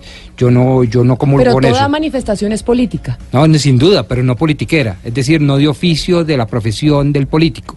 O sea, Y lo que eso es una que salga el diferencia político, el importante. congresista ya No, claro. con ellos, los ¿no? jóvenes, yo no sé si ustedes han organizado marchas. Yo organicé en mi vida estudiantil marchas. Y me hubiera ofendido muchísimo que cualquier político de centro, de derecha o de izquierda se hubiera es- subido a mi tarima. Pero usted que es godito, porque usted es godo, Godísimo, el más. godito, le hubiera molestado que alguien godo del Partido Pero Conservador total, pero, tu- pero total, es que era la marcha de los estudiantes, se llamaba Jóvenes en Pelotos contra la Guerra en Irak. Yo tenía un periódico que se llamaba El Universitario y sacamos cientos de jóvenes en pelotos y obviamente eso era era muy Y usted impactante. encabezando ahí, Y- no, no, yo obviamente no, porque no lo quería intimidar. Pero de todas maneras, lo que, lo que sí les puedo decir es que salimos una cantidad de jóvenes, muchos de ellos de verdad se empelotaron, y el mensaje era un mensaje político. Nosotros no creíamos en la guerra eh, en Irak. Y me hubiera ofendido sobremanera, pero sobremanera, Camila, que cualquier político podía ser el mismo Winston Churchill, más conservador que él, nadie se me, subi- eh, se me hubiera subido en la tarima. Y me parece que, eh, por eso es mi pregunta, si Mm. en esta serie de marchas pacíficas eh, eh, a lo largo y ancho del país, eh, pues eh, los políticos profesionales se la están tomando. Mire, yo le cuento, eh, solo en Bogotá, en lo que va corrido del año, en el último año, mejor dicho, 700 manifestaciones han sido autorizadas por el distrito. 700. Pero la gente tiene derecho a marchar. Claro que y tiene tiene la gente derecho y tiene derecho a manifestarse. Eso hace parte Bueno, de la Y si democracia. lo organizan líderes políticos, Sí, pero pues también tienen Pero, derecho a marchar. Claro, y esas son otras, pero, son otras. Pero lo que no me parece a mí decente, pongámoslo en esos términos, no ilegal, decente, es que uno se apropie de las marchas de los ciudadanos. otros. No, y lo otro es, ¿vale la pena marchar por todo? Pues vámonos para el departamento del Huila, Silvia a donde Lorena los supitas. Neiva, ¿qué tal? ¿Cómo van allá las movilizaciones? ¿Y qué tan políticas? Eduardo y compañeros, buenos días. La movilización en Neiva partió de tres puntos de la ciudad, uno desde la Facultad de Salud de la Universidad Surcolombiana, otra desde la sede central de la universidad y otra desde el Parque Lisburg, donde se congregaron todos, empezaron a recorrer las diferentes calles de la ciudad y se ha terminado en esta hasta ahora se desarrolla un plantón con música y un plantón muy cultural por parte de los estudiantes de la Universidad Surcolombiana en el parque principal, en el parque central, el que está ubicado eh, contiguo a la gobernación del departamento del Huila. Son cerca de 2.500 estudiantes, docentes y sindicatos y personas de los diferentes centrales unitarias obreras que recorrieron la marcha que inició desde las 9 de la mañana. En Neiva, por parte de la Universidad Surcolombiana, les cuento que ya esta es la quinta marcha que se realiza exigiendo recursos para la universidad pública, en especial para la Universidad Surcolombiana, que es la única de este carácter en la región. Por eso me encuentro. Por eso me encuentro con Leonardo Díaz, quien nos va a indicar cuántos son los recursos que se requieren para este año para que la universidad pueda terminar eh, las operaciones normales. Leonardo, ¿cuántos son los recursos y qué esperan ustedes del gobierno nacional? Eh, muy buenos días, como ya les dije, mi nombre es Leonardo Díaz, presidente del Consejo Superior Estudiantil de la USCO. Y para terminar el semestre, la universidad necesita alrededor de 1.600 millones de pesos, entendiendo que ya el gobierno nacional giró 2.000 millones, pero que son insuficientes para poder terminar en el tema de funcionamiento todo el semestre académico que se ha venido afectado, visto afectado por el paro nacional y sobre todo el tema de la USCO, y son necesarios 1.600 millones y las exigencias que el gobierno que girar esos 1.600 millones alrededor del mes de agosto y estamos a la fecha de noviembre y no han girado el recurso suficiente para poder combinar el semestre académico. Y en completa normalidad transcurren estas marchas y a esta hora pues continuamos con música desde el parque principal, desde el Parque Santander, donde los estudiantes de arte son los encargados de esta jornada y esperamos que continúe con esta normalidad las marchas en la capital del departamento del Huila. Está allá, ¿no? Una fiesta. Sí, los del Huila. ¿Sabe que en dónde hacían muchas fiestas también con las marchas? En Venezuela, en Caracas. Allá en Ah, Caracas, cada Bueno, manifestación era una fiesta. Y ahora entonces vamos a ver los boyacenses qué tanta fiesta tienen allá en Boyacá. Allá están los estudiantes del SENA, de la UPTC. ¿Qué está pasando a esta hora, Ángela Porras? Eduardo, muy buenos días. Pues así es, a esta hora cientos de estudiantes, organizaciones sindicales e incluso trabajadores de la clínica ESIMED marchan por las principales calles de Tunja en contra del gobierno nacional. Pues acá con arengas, pancartas y cánticos, los manifestantes han recorrido las principales calles de esta ciudad. Una de las manifestantes, Ingrid Salcedo, ella es auxiliar de enfermería eh, de la clínica ESIMED. ¿Por qué unirse a esta gran movilización nacional? porque definitivamente tenemos que apoyarnos todos, pueblo, porque el gobierno que no hace nada. Con lo de la salud seguimos en las mismas condiciones. Nos hicieron un adelanto del pago de quincena, pero a la fecha otra vez estamos atrasados. Salud, eh, no nos han pagado, seguimos en la misma situación. Tanto estudiantes como todos los sectores estamos, estamos siendo afectados, entonces tenemos que apoyarnos porque la situación sigue igual que el gobierno no hace nada. Pues Lina es una de las estudiantes que también hace presencia en esta marcha. Lina, ¿cuál es esta petición? ¿Qué hacen ustedes como Esto el departamento de Boyacá tiene como mal sonido, ¿no? Yo Sí, creo que sí, es porque por las protestas, El es que hay ruido, mucho y ruido. Cuando usted trata de sacar una llamada en una aglomeración de personas, pues por lo general no sale bien. Sí, sí, sí, pero además porque están protestando y uno va con instrumento y todo. ¿Qué instrumentos usaba usted para las manifestaciones, Pombo? Allá se usaban, bueno, yo no porque yo soy muy malo, pero estos muchachos usaban em, los tambores, percusión. mucha Percusión, mucha sí. percusión. Hubo muy pocas, esto estamos hablando de 2003, ¿no? Claro. Muy poca Do- trompeta, pero sí Usted, mucha percusión. 2003, recuerdo. universitario. Sí, periódico El Universitario lideró esa marcha y fue un éxito. Bueno, cerramos si le parece, Camila. En el Quindío, allí los estudiantes de la universidad del departamento acaban de entrar en huelga de hambre, además de estas movilizaciones. Nelson Murillo está allá en esa región de Colombia. Saludo cordial, muy buenos días. Efectivamente, ocho estudiantes de la Universidad del Quindío iniciaron desde hoy una huelga de hambre para exigir la creación de una mesa de interlocución abierta. Laura Marcela Ortiz, una de las estudiantes que hará parte de la huelga, explicó los motivos. 12 del día en punto. Ya nos vamos a volver a conectar con las ciudades, con Medellín, Barranquilla, Cali y Bucaramanga, porque viene la entrevista del doctor Luis Fernando Andrade, exdirector de la ANI, hablando del caso Odebrecht, del fiscal Néstor Humberto Martínez y de la muerte del doctor Pisano.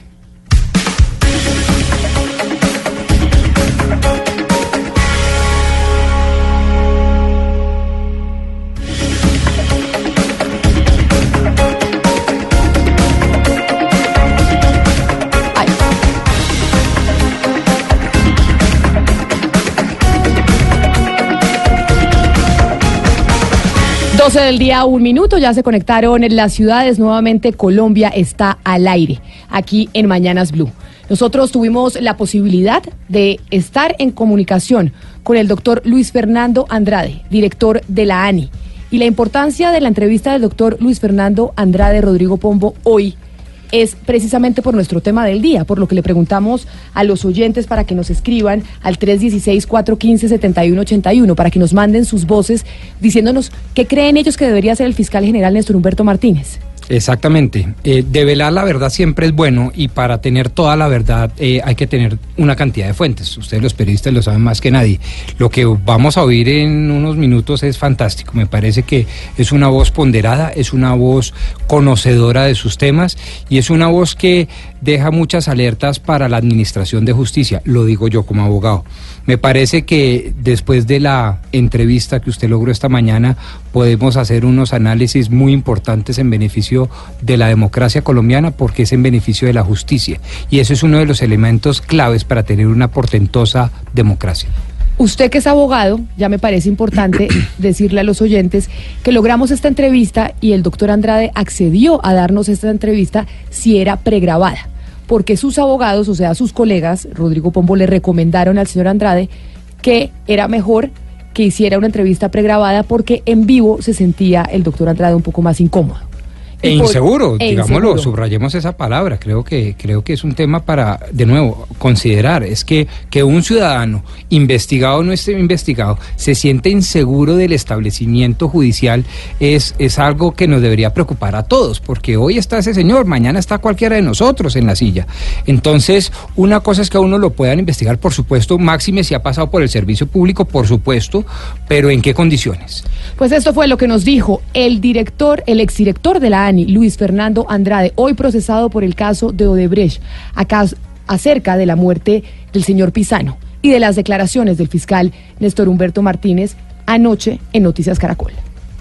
Doctor Andrade, muchísimas gracias por, por recibirnos en su casa y aceptar esta entrevista. Sé que es un momento que no es fácil y que usted además ha dicho que teme por su vida después de lo que pasó con el doctor eh, Pisano. ¿Por qué usted teme por su vida? ¿Por qué ha manifestado eso? Bueno, ante todo, eh, un agradecimiento por tener esta oportunidad de la entrevista y pues un saludo muy especial a tus oyentes. Mi, mi preocupación con la seguridad tiene que ver con el proceso de intimidación que he venido viviendo en los últimos tiempos y obviamente pues eh, muy afectado por lo que le ha ocurrido al doctor Jorge Pisano y a su hijo.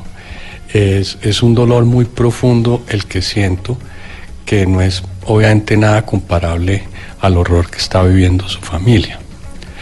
Em, ahora, ¿qué ha pasado?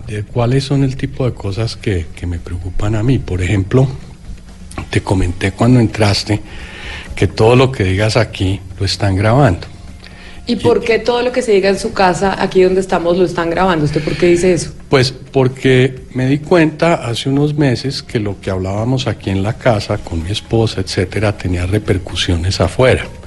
Entonces contraté unos técnicos para ver si habían micrófonos en la casa, no los habían, pero detectaron una antena de, de escucha del otro lado de la calle, en el edificio del otro lado de la calle.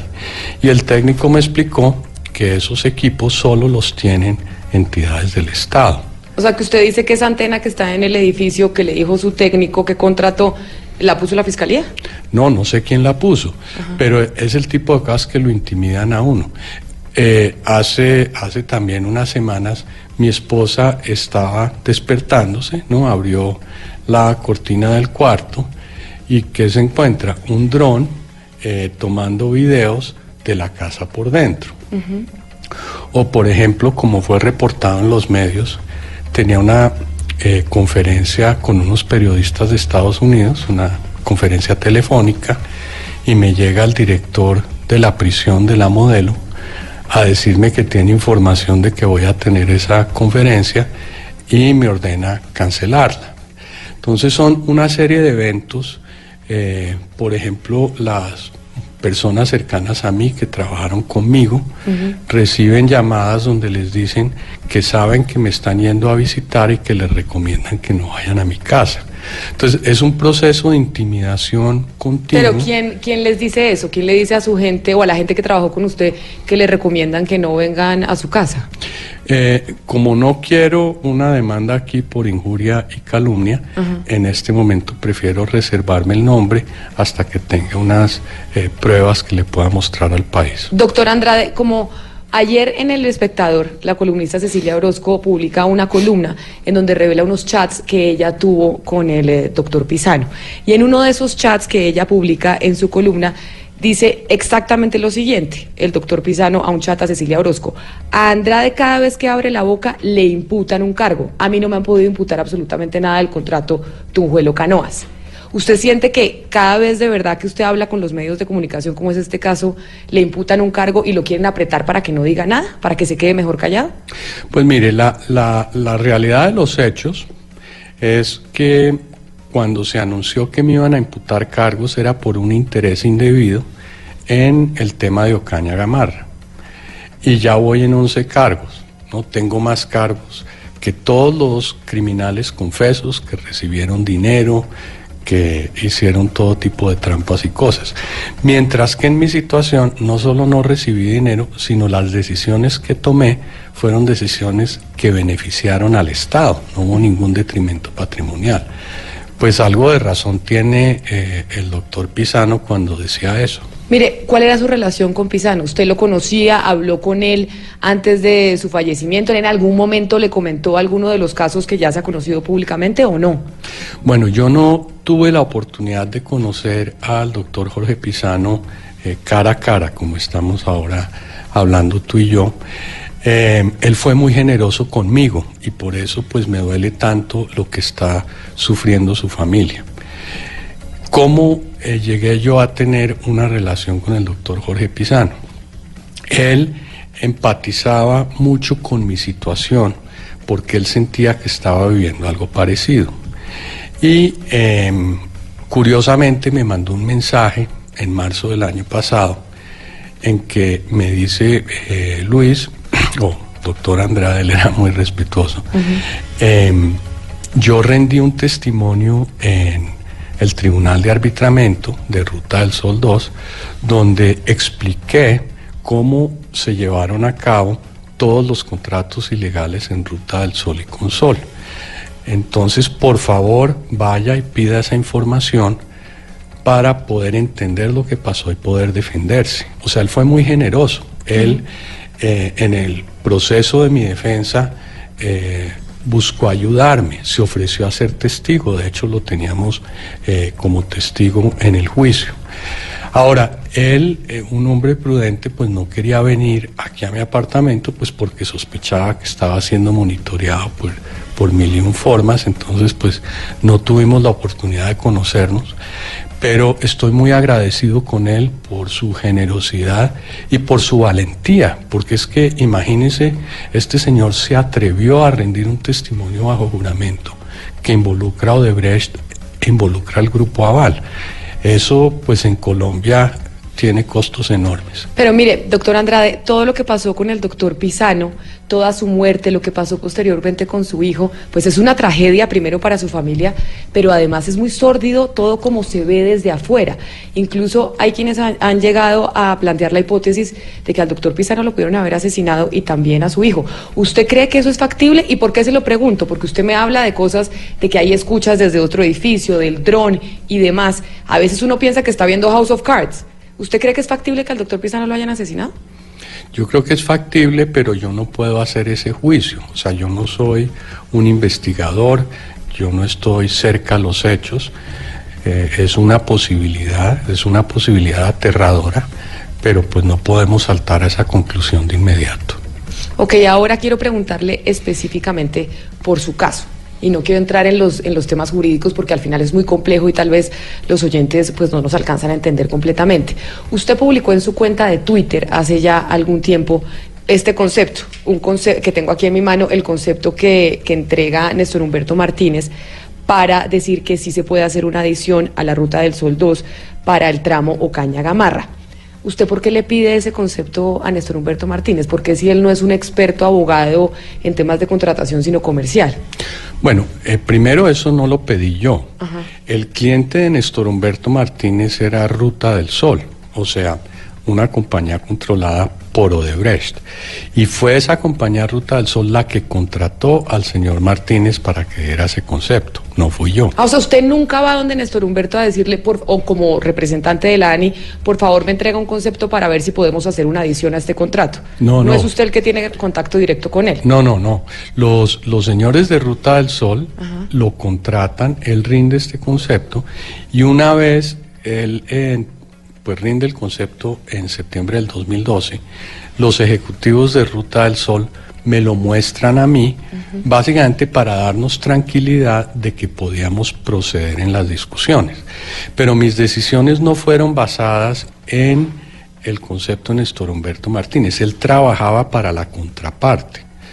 Eh, mis decisiones fueron basadas en el concepto de la interventoría del contrato, una opinión independiente, y en el concepto del área jurídica de la ANI. ¿Y coincidían esos dos conceptos, el de la interventoría y el del área jurídica de la ANI, con el concepto de Néstor Humberto Martínez cuando era abogado? Eran muy parecidos, de hecho el concepto del doctor Néstor Humberto Martínez era mucho más favorable a la adición, porque él daba la posibilidad de que se hicieran las obras sin firmar un otro sí, simplemente considerándolo actividades adicionales. El concepto de la interventoría y de la ANI fue más conservador. El concepto dijo no, hay que firmar un otro sí, tenemos que ser más conservadores. Entonces eh, procedimos de esa forma. Pero mire, en el concepto que entrega Néstor Humberto Martínez, en ese momento sobre esa adición, hay una parte que dice que toda, toda prórroga o adición a contratos de concesión de obra pública nacional requerirá concepto previo favora- favorable del Consejo Nacional de Política Económica y Social, mejor conocido como COMPES. ¿Por qué razón, si eso dice el concepto y usted dice que se parece a lo que le decía eh, la Oficina Jurídica de la ANI e incluso la Interventoría, se firma la adición antes de que se firme el COMPES, que el COMPES se firma después de que ya se realizó la adición? Sí. El otro sí eh, se firmó con lo que llaman los abogados, yo no soy abogado, Yo tampoco. condiciones suspensivas, que quiere decir que el, que el otro sí no es válido si no se cumplen los prerequisitos. Y uno de los prerequisitos era que lo aprobara el COMPES, pero habían otros, tenía que tener unas aprobaciones del Ministerio de Transporte, tenía que tener unas aprobaciones del CONFIS y otras que no recuerdo. Pero sí, claro que se cumplió con eso, porque si no se hubiera tenido esa aprobación del COMPES, no hubiera sido válido el otro sí. Y debo decir también que en ese COMPES, ¿no? que, que ocurre en el mes de noviembre de 2014, estuvieron presentes el señor presidente Juan Manuel Santos, el entonces ministro de Presidencia Néstor Humberto Martínez y el entonces vicepresidente Germán Vargas Lleras. Y como consta en el acta de ese COMPES, fue aprobado de forma unánime sin ninguna reserva o consideración. O sea que todos sabían, el fiscal, hoy fiscal Néstor Humberto Martínez, sabía de ese COMPES, sabía que era perfectamente lícito en ese momento, según la opinión jurídica de todos los que estaban alrededor del tema, y hoy siendo fiscal piensa que no. Es muy contradictorio, ¿no le parece? Inclusive que niegue en, en una entrevista radial como la que dio la W, de que dio un concepto favorable. Es, es, es inaudito. Y ese es el tipo de cosas, y, y perdona volver al, al, tema anterior, que me dan miedo, ¿no? Porque, digamos, si un ciudadano actúa de buena fe y la persona que participó en las decisiones eh, aprobó lo que se hizo en su momento y ahora lo acusa a uno, pues uno tiene que sentir miedo, ¿no le parece? Claro, pero por ejemplo en la entrevista que dio el fiscal anoche en Noticias Caracol, eh, a mi colega Juan Roberto Vargas, él dice que mucha gente, mucho, muchas personas que estuvieron con él en contacto antes de que él fuera fiscal, hoy que toma medidas se molestan y que sería mucho peor que él simplemente por haber tenido contacto con esas personas, haber tenido algún tipo de relación, pues entonces no tomara decisiones en contra de ellas porque antiguamente pues eran cercanos. Bueno, yo, yo no vi esa entrevista, no, no puedo comentar, pero es que yo no tenía una relación con el doctor Néstor Humberto Martínez, él era mi contraparte. él como contraparte eh, dio un concepto favorable y luego como superior, como jefe, como ministro de presidencia, lo aprueba en un COMPES. Entonces son realmente las decisiones en que él está involucrado señor Néstor Humberto Martínez y yo no tenemos una relación personal. Yo creo que él se estaba refiriendo a las relaciones personales con Pisano que podría haber tenido con otras personas. No sé, yo, yo no vi la entrevista. Doctor Andrade, y ya que usted habla que cuando se habló del COMPES estaban todas las personas del gobierno presentes o en su mayoría, pues el presidente Santos, el vicepresidente Germán Vargas, Néstor Humberto Martínez, los ministros, eso me lleva a preguntarle algo de lo que usted ya ha hablado, y es eh, sus reuniones con congresistas como el ñoño Elías que eran muy cuestionados, a pesar de que en ese momento pues estaban ejerciendo su labor de parlamentarios, pues era público que los ñoños, como se les conocía, pues eran un poder electoral en la costa que lograban esa cantidad de votos de manera non santa. ¿Quién le dice a usted que se reúna con el ñoño Elías? ¿Quién le da esa directriz? ¿Es una directriz de gobierno o porque usted termina No, reunido con congresistas como él? Es la ley. O sea, lo que la ley dice es que los líderes del poder ejecutivo, de institutos, de agencias, tienen que escuchar a los congresistas, tienen que escuchar a los gobernadores, tienen que escuchar a los alcaldes, a los proyectos que a ellos les interesan, en el sentido pues de que se tomen decisiones eh, dentro de un ambiente democrático. Claro, pero doctor Andra, en la oficina, ¿no cree usted? Usted ha dicho que se- y ya se conoce que se reunieron en la casa del señor Elías, pero en, en la oficina uno entiende que, los directores de agencias como usted pues se reúnan con ellos, pero ¿por qué de relaciones personales? Mire, yo me reuní solo en el año 2013 y 2014 porque le pedí a mi asistente que hiciera ese análisis para una de estas audiencias, con 500 representantes del poder político, en dos años, 500 representantes del poder político. Muchísimos senadores, no solo Ñoño Elías, muchísimos congresistas, no solo Ñoño Elías, muchísimos gobernadores, muchísimos alcaldes, etcétera, etcétera. Y esas reuniones en un alto porcentaje no fueron en mi oficina. Algunas eran en un restaurante, otras eran en un hotel si estaba fuera de Bogotá, otras eran en un evento. Y sí, el señor Elías me invitó a su casa, yo muy amablemente acepté, pero eso es absolutamente legítimo. Y mire, le digo una cosa adicional. En la indagatoria del, del senador Elías le hicieron esa pregunta, ¿no? ¿Usted por qué invitó a Andrade a su casa? ¿Y qué dijo él? A mí no me gustaba salir a restaurantes, entonces invitaba gente a mi casa y invitaba a mucha gente. Y dio ejemplos. Uno de los ejemplos que dio fue el entonces ministro de Presidencia Néstor Humberto Martínez. Él dice, yo invité a mi casa a cenar al, al entonces ministro de Presidencia para hablar con él y eso en mi opinión es perfectamente legítimo.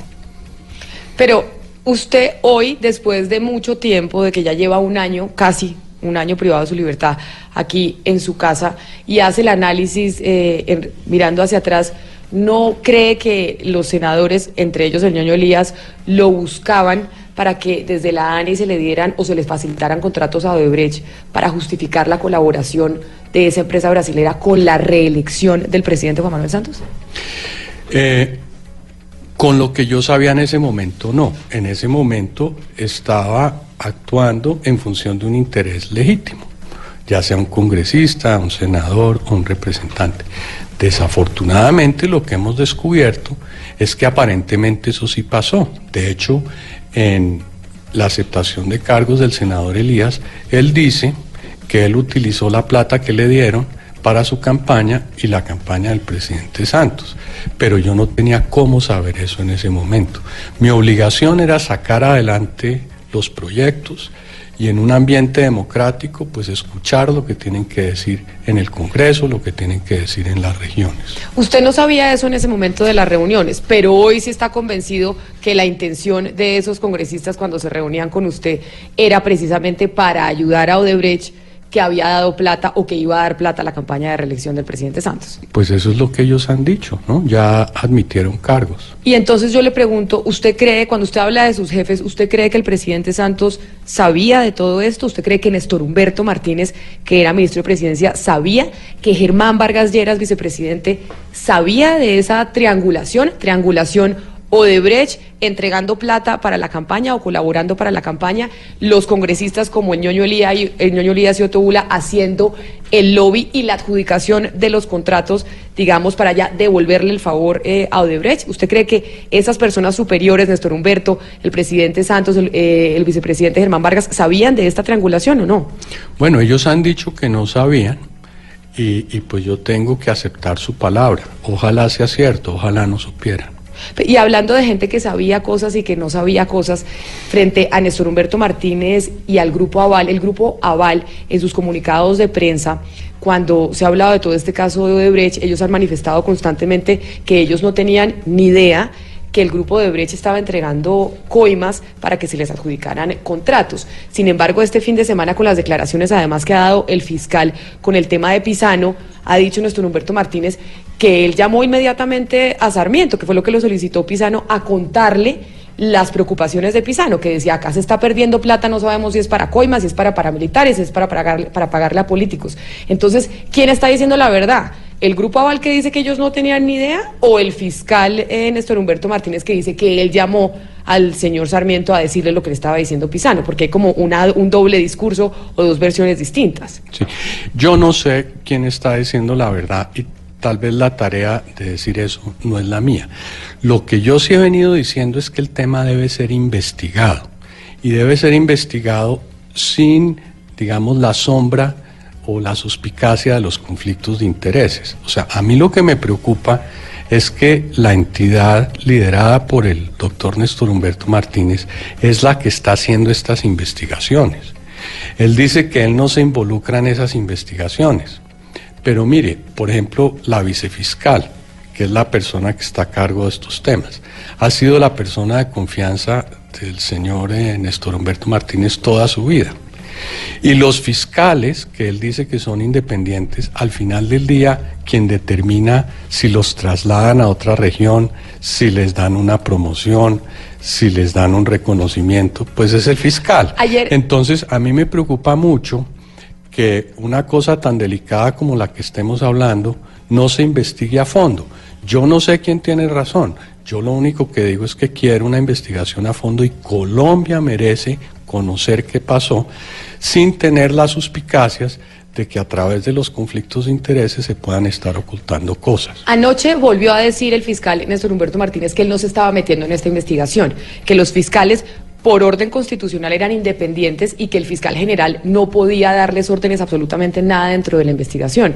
¿Usted cree entonces de lo que dentro de lo que está pasando en el proceso que Néstor Humberto Martínez sí se sigue metiendo y sí se está sí está teniendo injerencia en la investigación del caso de Brecht?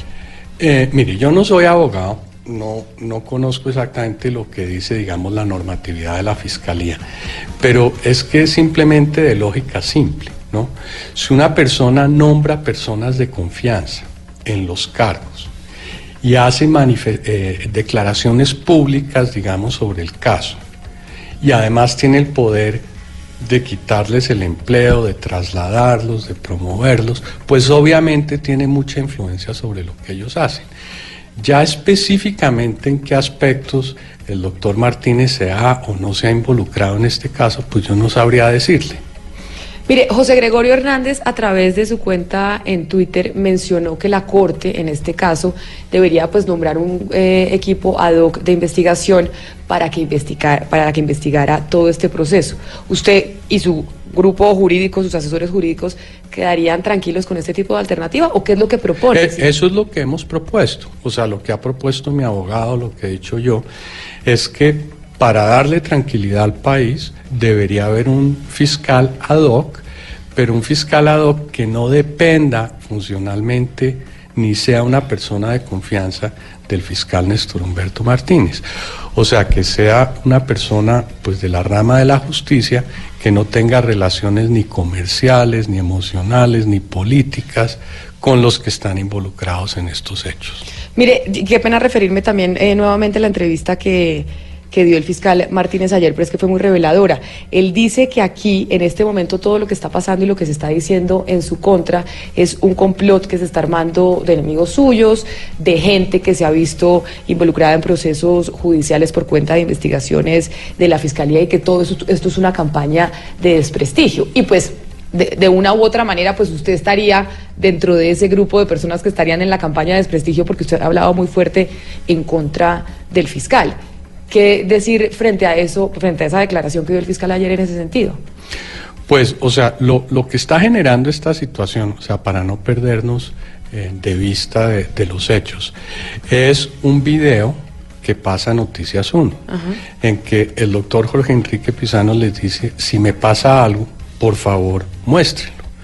Y en ese video lo que dice Jorge Enrique Pizano es que le informó eh, a a ejecutivos del Grupo Aval, le informa a Néstor Humberto Martínez de las irregularidades en la Ruta del Sol. Y además le entrega Noticias unas grabaciones para demostrar eso. Pues yo no me imagino que pueda tener que ver yo en ese asunto o que pueda tener que ver algún enemigo de Néstor Humberto Martínez en este asunto. Este era un pobre hombre, valiente, que se atrevió a decir la verdad y que sabía que le podía pasar algo y como sabe que le podía pasar algo, pues le dio esta información a un medio de comunicación. ¿Quién se favorece para usted que está metido en el proceso con la muerte del doctor Pisano? ¿A quién le conviene o a quién le convenía que Pisano no hablara? Pues él era un testigo que podía dar fe de qué fue lo que ocurrió en la Ruta del Sol, qué fue lo que ocurrió en Consol y qué tanto de esto lo conocían eh, tanto el ahora fiscal Martínez como la organización eh, de Luis Carlos Sarmiento. Pues en la medida que este testigo ya no va a poder hablar, esa investigación se va a entorpecer. Usted eh, ha manifestado, y me lo dijo ahorita, que quiere obviamente que haya una investigación independiente de parte de la Fiscalía, que no tenga la mancha de los conflictos de interés que tiene el fiscal actual, Néstor Humberto Martínez. Eso me lleva a mí a pensar que en cierta medida usted piensa que su proceso está pues viciado y que a usted lo están imputando sin ninguna razón de ser y porque quieren involucrar a alguien en este caso. ¿Pero por qué? ¿Por qué quisieran involucrarlo a usted? ¿Por qué la Fiscalía o Néstor Humberto Martínez quisiera armar un proceso en contra suya? Mire, yo simplemente le doy algunos hechos pues de lo que ha sido mi proceso para que usted los tenga en consideración. Primero, me imputaron cargos, se hizo un anuncio ante los medios, luego eh, citaron a una audiencia de imputación de cargos sin tener las evidencias que luego utilizaron para imputarme.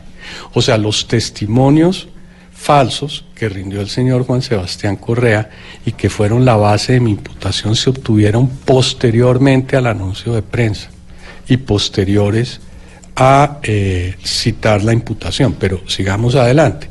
¿Qué tipo de cosas hemos venido descubriendo? Por ejemplo, eh, testimonios que eran muy importantes para la defensa, como el testimonio del propio Jorge Enrique Pizano ante la Fiscalía. Nunca nos lo quiso entregar la Fiscalía. Entonces, eh, ese tipo de cosas muestran irregularidades. Luego fuimos descubriendo más. Imagínense que a mí me interceptaron mis comunicaciones por un año. La justificación de esas interpretaciones fue un memorándum de la DEA de Estados Unidos. Y con base a eso, entonces fueron a un juez a pedir que me interceptaran. Según la fiscalía, la DEA estaba pidiendo que me interceptaran. Yo le hice un derecho de petición a la DEA, soy ciudadano americano, ¿y sabe qué respondieron? Que ellos no tenían ninguna investigación contra mí, no tenían ninguna información de mi número telefónico y nunca pidieron una interceptación. Entonces, y uno sigue viendo las cosas que pasan y dice, por Dios, ¿en qué país estamos? Pero mire, doctor Andrade, usted dice que Sebastián Correa es un testigo falso. Lo que dijo Sebastián Correa, que era la persona que era el enlace entre la ANI y el Congreso de la República, es que se eliminó una información sobre entradas de, visitantes del Congreso a la ANI, que se dio la orden de que, de que usted había dado la orden de que esa información se eliminara que para que no se supiera que esos congresistas habían ido a visitarlo a usted. ¿Usted por qué dice que Sebastián Correa es un testigo falso y que eso que le está diciendo no es, me- es mentira? Bueno, eh, eh, ese es un buen ejemplo. La fiscalía fue a mirar los registros de entrada en, pues, en la recepción de la ANI y no había ninguna eh, modificación. Por eso no lo presentaron como prueba. Yo le pedí a un perito nuestro a que verificara cómo se controlaba el acceso a la ANI para ver si había habido alguna alteración de la información. El perito determinó de que no había ninguna alteración. O sea, quiere decir que eso que dijo Sebastián Correa, que usted le había dado la orden de eliminar los ingresos a la ANI, no es cierto y ya se demostró dentro del proceso que no es verdad. Pues por lo menos la fiscalía no llevó los registros alterados, ¿no? Porque no existen. Y el perito que nosotros contratamos fue a ver cómo funcionaban los controles de entrada a las bases de datos y no hay ninguna alteración. Usted tiene audiencia el próximo 28 de noviembre. Usted con sus abogados está pensando, porque usted dice, yo estoy tranquilo porque sé que si el proceso se lleva como debe ser, pues yo voy a salir inocente. Tiene audiencia el próximo 28 de noviembre. En esa audiencia, ¿qué va a pasar? Y ustedes están especulando que esto cuánto tiempo se va a demorar. Allí el señor juez debe decidir eh, qué testigos y qué evidencias se pueden llevar al juicio. Eh, y con esa decisión, pues habría luz verde para iniciar el juicio, pues que esperaría arrancar allá a comienzos del año entrante. A mí me dicen que un juicio de estos puede demorar uno o dos años. O sea, el hecho de que me han imputado indebidamente, pues ya me quitó más de un año de vida normal y probablemente me va a quitar otros dos más, ¿no? Pisano mencionó, entre otras cosas, en estas relaciones con los medios de comunicación, en, estos chats y en estas comunicaciones, que él eh, quería salir del país porque temía por su vida y que quería salir del país y que después de que saliera del país se publicara la información que él había entregado. Lamentablemente falleció antes de que pudiera salir eh, del país. En algún momento se dijo que usted tenía esa misma intención, que usted se quería ir de Colombia y que como usted era ciudadano americano, pues se podía ir. Y es una de las razones, si no estoy mal, corríjame, por las cuales usted está privado de su libertad. ¿Usted en algún momento tuvo la intención de irse, así como Pisano, y, y la tiene Sí. todavía si en algún Bueno, momento tiene la eh, eh, oportunidad? un par de cosas. Una es, yo no estoy privado de la libertad por tener doble ciudadanía. Esa no es una razón para no, privarte de la libertad. porque podría irse del país. No, no. La razón por la cual estoy aquí es porque la fiscalía alegó que yo tenía el poder de alterar las evidencias, de interferir en el juicio. ¿Con base en qué? En que el señor Correa dijo que yo había mandado alterar los Pero registros. usted ya dijo que, que la fiscalía no presentó esa prueba, entonces usted por qué sigue privado de su libertad? Buena pregunta. Buena pregunta. Ahora, yo tengo ciudadanía americana, viví una gran parte de mi vida allá, nací allá, y yo entré y salí del país varias veces durante todo este proceso, y siempre regresé, siempre he puesto la cara, ¿no? Eh, a diferencia, digamos, de, de un colombiano que tendría que buscar asilo en Estados Unidos, yo no tengo que hacer eso, yo puedo ir allá y volver cuando quiera. Ahora, sí debo decir que yo estoy esperando apoyo de los Estados Unidos. Estoy esperando apoyo de los Estados Unidos porque hay muchas irregularidades en mi juicio, como yo ya le he mencionado, y eso lo hemos denunciado. Y ya pues, eh, por ejemplo, en las audiencias están viniendo representantes del consulado americano a observar lo que está ocurriendo. Y, gracias a Dios eh, eh, el gobierno americano me está ayudando porque yo le voy a ser sincero, o sea, si, si yo no tuviera el apoyo de la doble ciudadanía, ya me hubieran aplastado. Y me hubieran aplastado porque es que estos enemigos que tengo son muy poderosos. ¿Quiénes son sus enemigos? Pues tú sabes quiénes son. O sea, las personas que les interesa que no se sepa la verdad, O sea, usted se refiere al fiscal Néstor Humberto Martínez y al Grupo Aval. entre otros. Pero con lo que está pasando hoy, y ya para terminar, doctora Andrade, agradeciéndole mucho que nos haya recibido, es con lo que está sucediendo, con lo que usted ha oído después, lamentablemente, de la muerte del doctor Pisano, pero con el video que se reveló, ¿usted cree que sí va a pasar algo al respecto? Y que sí va a haber finalmente un grupo de investigación independiente a- al doctor Néstor Humberto Martínez para que empiece a esclarecer qué fue lo que pasó en todo este caso? Ojalá lo haya, porque es que los colombianos, Colombia tiene el derecho de saber qué pasó. Porque es que si no se sabe qué pasó, las naciones no aprenden, o sea, se siguen cometiendo los mismos errores. Entonces, ojalá por Colombia, no solo por mí, se sepa qué fue lo que realmente pasó en esta situación. ¿Pero es opti- optimista usted de que eso va a suceder o no? Mm, Yo no puedo ser optimista después de todo lo que me ha pasado. Doctora Andrade, muchísimas gracias por habernos atendido esta mañana en Mañanas Blue. Muchas gracias, Camila. 12 de la mañana, 35 minutos. Ahí estaban ustedes escuchando a Luis Fernando Andrade, exdirector de la ANI. Hoy Rodrigo Pombo privado de su libertad en su casa. Tiene casa por cárcel ya desde hace casi un año y cosas muy reveladoras dijo. Pues yo quiero felicitarla antes que nada, Camila, porque me parece que esta entrevista sí que ha sido reveladora. Me parece que es una entrevista extremadamente profunda, extremadamente ecuánime, extremadamente ponderada. Y creo que eso nos debe obligar a todos los que tenemos la noble función de guiar a la opinión pública, a todos los que tenemos un micrófono al frente. Creo que el análisis debe ser profundo, ecuánime y lo más ponderado. ¿Qué hay en juego? Hay muchas cosas en juego, a mi modo de ver. Está nada más ni nada menos que el prestigio de instituciones tan importantes como la Fiscalía. Está nada más ni nada menos que la credibilidad de empresarios de primerísimo nivel en este país. Está la credibilidad de un expresidente de la República, de un ex vicepresidente. Luego el llamado inicial es a la ponderación y hacer un análisis lo más concienzudo y lo más profundo posible. Ahora bien, Dicho lo dicho, yo tengo que decir que se advertía desde el principio del programa que se le invitaba a todos los oyentes, ¿qué haría usted si fuera el fiscal general de la Nación, Néstor Humberto Martínez? Me parece que es una gran pregunta, porque hay varias opciones. Yo voy a plantear un ramillete sin tomar usted, opinión. usted que es abogado, Pombo, díganos qué se podría hacer en este caso, porque sí son muchas, la- son muchas las dudas que hay por encima del fiscal Néstor Humberto Martínez que él se está metiendo en el caso de Odebrecht, cómo hacer para que de verdad haya una comisión independiente que investigue este caso y los, y los colombianos sepan la verdad. Que jurídicamente, ¿cómo se hace? Correcto, pero, pero si me permite usted, digamos, el propósito debe ser uno que es fundamental, y es lograr que la administración de justicia se dé en términos de imparcialidad y autonomía. Yo no quiero aquí ser verdugo de nadie, yo no sé si está actuando bien el uno o el otro. Voy a plantear un horizonte de propuestas. Primero, ciertamente existe la posibilidad, y es una posibilidad que la acepta el ordenamiento jurídico colombiano, de que el señor fiscal general de la Nación, Néstor Humberto Martínez, renuncie a su cargo. Eso tiene unos pros y unos contras. Por supuesto que nadie desearía que en un país como este o ninguno otro renuncien a diestra y siniestra los más altos funcionarios del Pero, poder pero, público. pero tal vez mucha gente Pero, sí cree que el pero, de pronto en aras a buscar la imparcialidad y la autonomía, esa puede ser una buena opción. Cosa que además no es excepcional.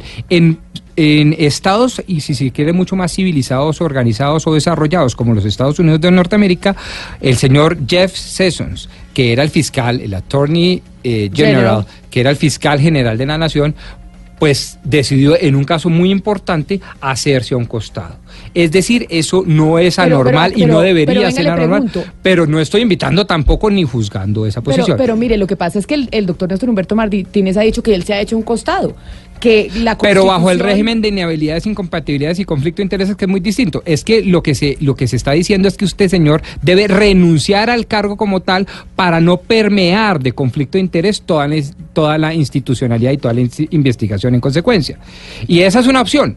Pero no es la única, es lo que quiero decir. Pero, ¿y La otra opción es quedarse, que tampoco parece ser la más inteligente y la más razonable. ¿Por qué? Porque permea, genera un manto de duda frente a la imparcialidad y la autonomía en un caso tan sensible para la democracia y para la sociedad colombiana. Pero hay terceras vías. Hay tercer terceras vías. Por ejemplo, Abogado magistrados como el expresidente de la Corte Constitucional colombiana, José Gregorio Hernández, que es uno de los más notables constitucionalistas de este país, han advertido, por ejemplo, la posibilidad de generar una, eh, Una eh, fiscalía o una comisión ad hoc.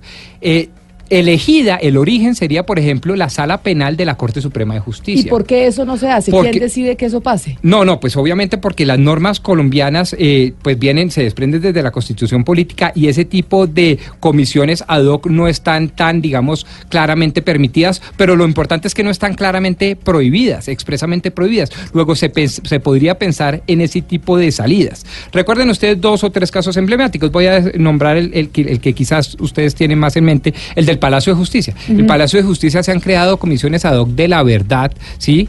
Eh, que obviamente no son propiamente judicialiciables, pero son muy importantes para efectos de, de entregar autonomía, eh, eh, digamos, imparcialidad e independencia al ente que investiga y que termina juzgando. Me parece que por la trascendencia de este tipo de asuntos, trascendencia económica, trascendencia política, trascendencia social y trascendencia jurídica, un- unas, eh, este tipo de ideas son muy loables. Pero- es más, digo más, pueden ser incluso muy benéficas para todos los que están involucrados en este meollo, como por ejemplo el propio fiscal o el propio doctor Luis Carlos Sarmiento o el propio expresidente Juan Manuel Santos o el ex vicepresidente de la República. Déjeme conocer la visión, porque acá estamos viendo la visión desde Bogotá. Déjeme, por ejemplo, conocer la visión en Antioquia.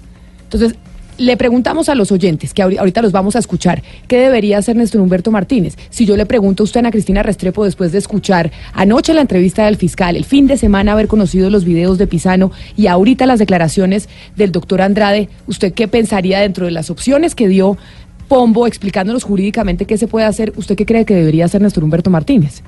renunciar.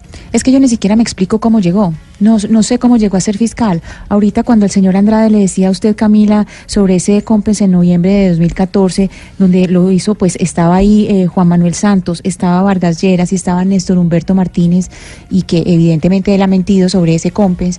Y si uno se pone a mirar después cómo fue todas, los, eh, todas las presiones que hubo, las presiones políticas que hubo cuando lo ternaron a él con Mónica Cifuentes y, y Jessy con Reyes. Jessy Reyes. Entonces uno dice, pero ¿cómo es posible? ¿Cómo es posible que una persona con un, eh, es decir, que tenía, eh, él dice que no es, no era abogado sino asesor legal. Bueno, llámelo como quiera. ¿Cuál es la diferencia? tenía- No sabemos cuál es la diferencia entre Sí. abogado y asesor legal. O sea, ¿Cómo nos todavía- explica? No, no, Exacto. no sé, no, no me meten ¿Usted en camisa de varas porque No. pues, no sé la verdad.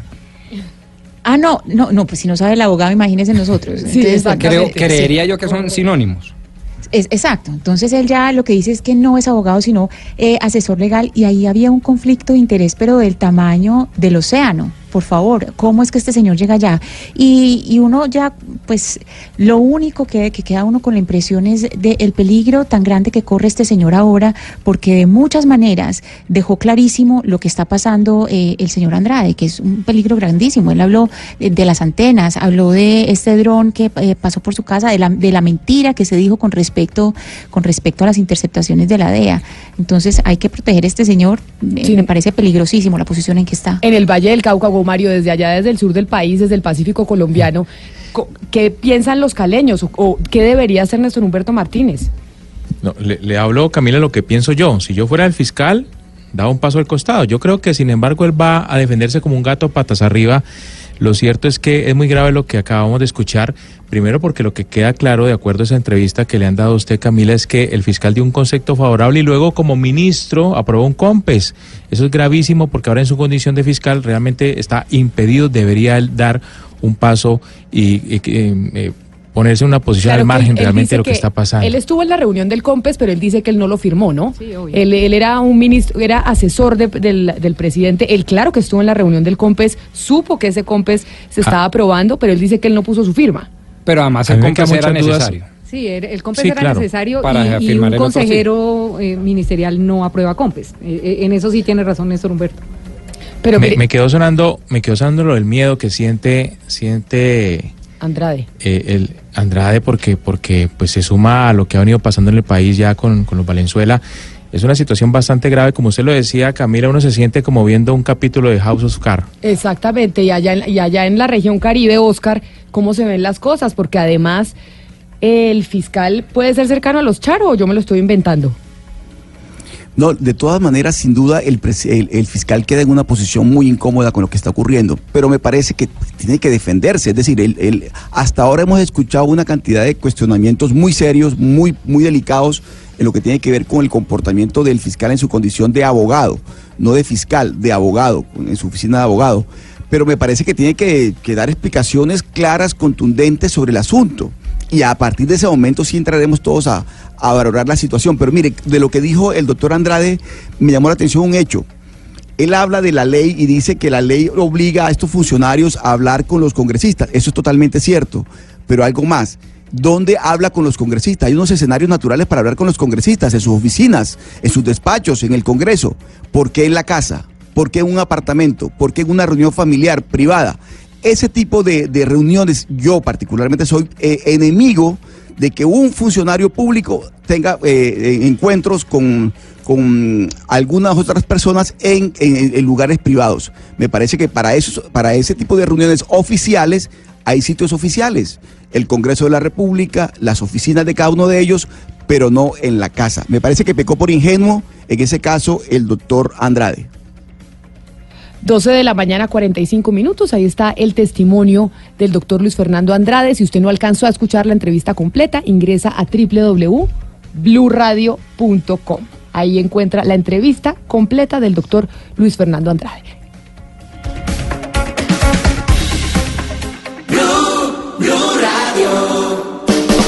La innovación, tecnología y diseño futurista se tomó el pabellón 3 en la decimosexta versión del Salón Internacional del Automóvil, gracias a Sherry, de la mano de Corporación Maresa, quienes están presentando su nueva gama de vehículos para el mercado colombiano, conformada por las camionetas Nueva Tigo 2, Nueva Tigo 3 y Nueva Tigo 4. Con Sherry, súbete a la vida que deseas. Te esperamos hoy, 15 de noviembre, en el Salón del Automóvil. Tenemos un reto, algo que nos impulsa, eso que nos hace levantar de la cama todos los días, un sueño que nos lleva al límite y nada más importa. No importa el dolor, ni la frustración, no importa el tiempo. Un reto que es a la vez nuestro combustible y nuestra obsesión. Porque nada se consigue de la noche a la mañana. Este es mi reto. ¿Cuál es el tuyo? Pasta Sonia, sabor y energía que te hacen mejor. Trabajamos pensando en usted. Ya es tiempo de.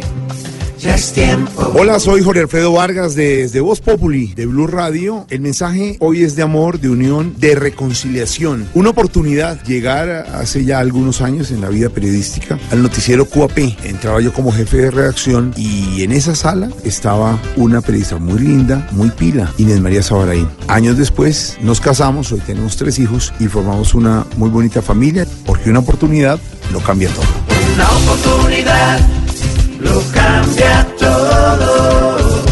Agencia para la Reincorporación y la Normalización, ARN y Blue Radio. En Blue Radio, una noticia llena de color con Visto, Centro de Comercio Mayorista Internacional. En Mañanas Blue los escuchamos. Y los escuchamos a ustedes, que nos mandan sus mensajes y sus voces al 316-415-7181. Esa es nuestra línea de WhatsApp. Y hoy les estábamos preguntando precisamente lo que yo les cuestionaba a mis compañeros de la mesa de trabajo. ¿Qué debería hacer el fiscal general Néstor Humberto Martínez? Tenemos, Jennifer, algunas voces que hemos recibido de los oyentes a través de nuestra línea de WhatsApp. ¿Cuál es la primera? Así es, Camila, vamos acá con la primera. Hola, buenos días. Soy Hilda Perea, estoy hablando de la ciudad de Cali. Referente al fiscal, yo quisiera decirles algo.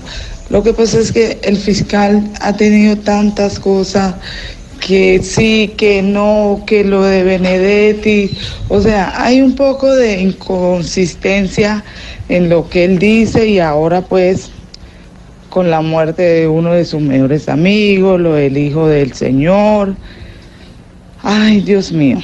De todas maneras, no sé qué va a pasar con el fiscal, igual pues le faltan como dos años, entonces él debería pensar muy bien las cosas, en renunciar, o no sé, no sé, pero pues mucha gente no le está creyendo mucho al fiscal.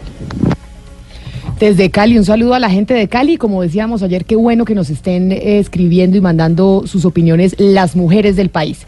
El siguiente oyente que estaba respondiendo nuestra pregunta sobre el fiscal Néstor Humberto Martínez. Necesitamos que renuncie por corrupto, que renuncie. La renuncia desde aquí es de Zarzal Valle. Desde el Valle del Cauca, un saludo a toda la gente en el sur del país. ¿Quién sigue? Hola Camila, buenos días. Te hablo desde Barranquilla. Con relación al fiscal, me parece que lo que ha debido hacer, no ahora, sino desde que salió el problema del fiscal anticorrupción, es renunciar para que este país sea menos indigno y menos corrupto de lo que se ve ante el mundo. Un saludo a toda la gente de Barranquilla, mujeres que nos están llamando a dar su opinión sobre lo que está pasando en el país con el fiscal Néstor Humberto Martínez. Buenos días, Mañana Blue. Mi nombre es Carlos Gaviria, desde la ciudad de Medellín, barrio San Javier, Comuna 13. Lo que debería hacer el señor fiscal es entregarse inmediatamente a las autoridades y esperar que le hagan un juicio con garantías. Muchas gracias. Y tenemos eh, un último oyente, ¿no? Opinando, tenemos más oyentes, los queremos oír a todos. Hola, buenos días. Mi nombre es Marta García de Neiva Huila. Considero que el fiscal general de la Nación, Néstor Humberto Martínez, por pura honra, ética y para que quede bien y para que pague lo que ha hecho, que renuncie, que se vaya. Si el presidente Duque está diciendo que quiere el que la hace la paga, pues ahí está el ejemplo claro. Buen día, felicitaciones, los escucho todos los días aquí haciendo el almuercito. Chao. Ay, qué bueno que nos escuche todos los días haciendo el almuerzo. Nos encantaría poder ir a almorzar con ella porque ya está ahora Ay, un hambre Sí. Terrible. Sí, no hablemos de comida hasta ahora. Pero bueno, ahí está la opinión de los oyentes. Como saben, todos los días queremos escucharlos, queremos saber qué opinan sobre los temas que tratamos aquí en la mesa de trabajo. 316-415-7181.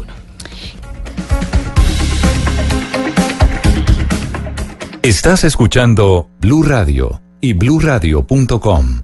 En Blue Radio, una noticia llena de color con Visto, Centro de Comercio Mayorista Internacional. Para practicantes y aficionados, profesionales y fanáticos, los deportes en Mañanas Blue.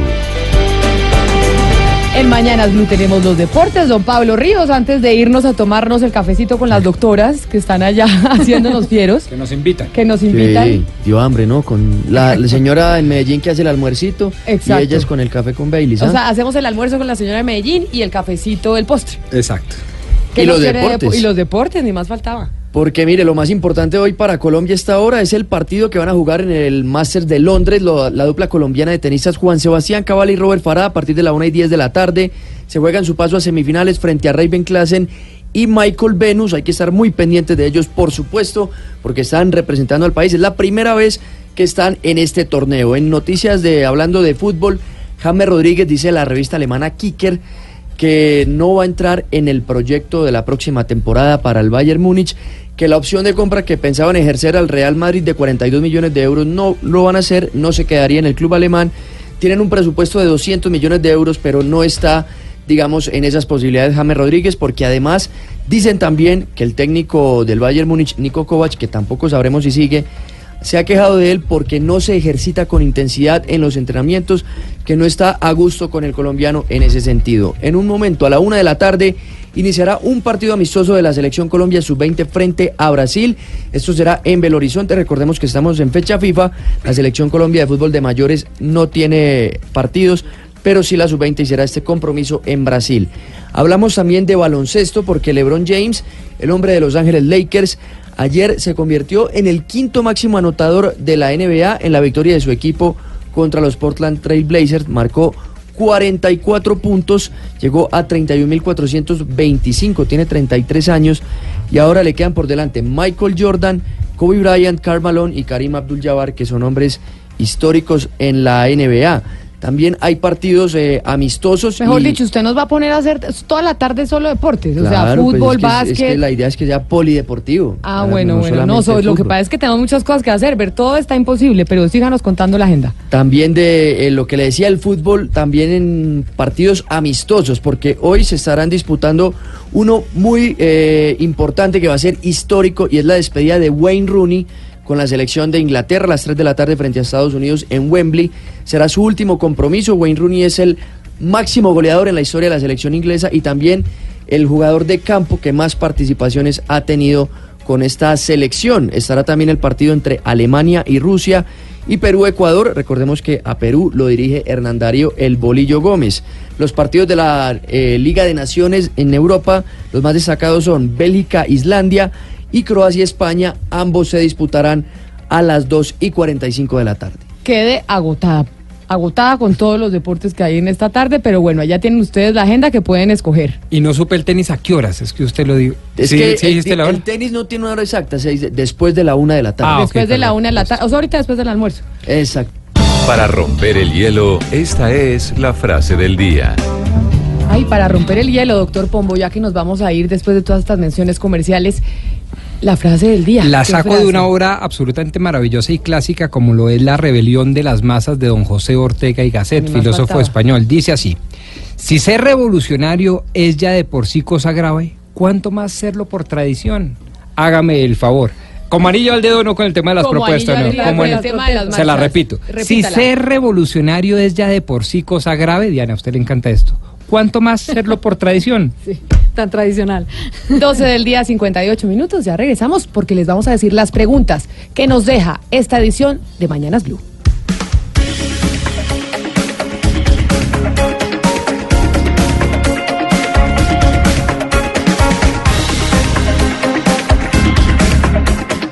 ¿Cómo? ¿Cuándo? ¿Por qué? ¿Quién? ¿Dónde? En Mañanas Blue, las preguntas que deja el día. Y ya terminando esta emisión, 12 del día, 59 minutos, las preguntas que nos deja el día aquí en Mañanas Blue tiene que ver con Electricaribe. ¿Qué hacer con Electricaribe? ¿Qué debe hacer el país con esa empresa que le presta el 24% de la energía al 24% de la población colombiana? ¿Sirve que Colombia marche? ¿Salió todo el país a marchar? ¿Sirven esas manifestaciones? ¿Se logrará algún tipo de transformación? Y por último, ¿qué debe hacer el fiscal Néstor Humberto Martínez? ¿Debería renunciar? ¿Debería hacerse a un lado en el caso de Odebrecht? Esas son las preguntas que nos deja el día aquí en Mañanas Blue.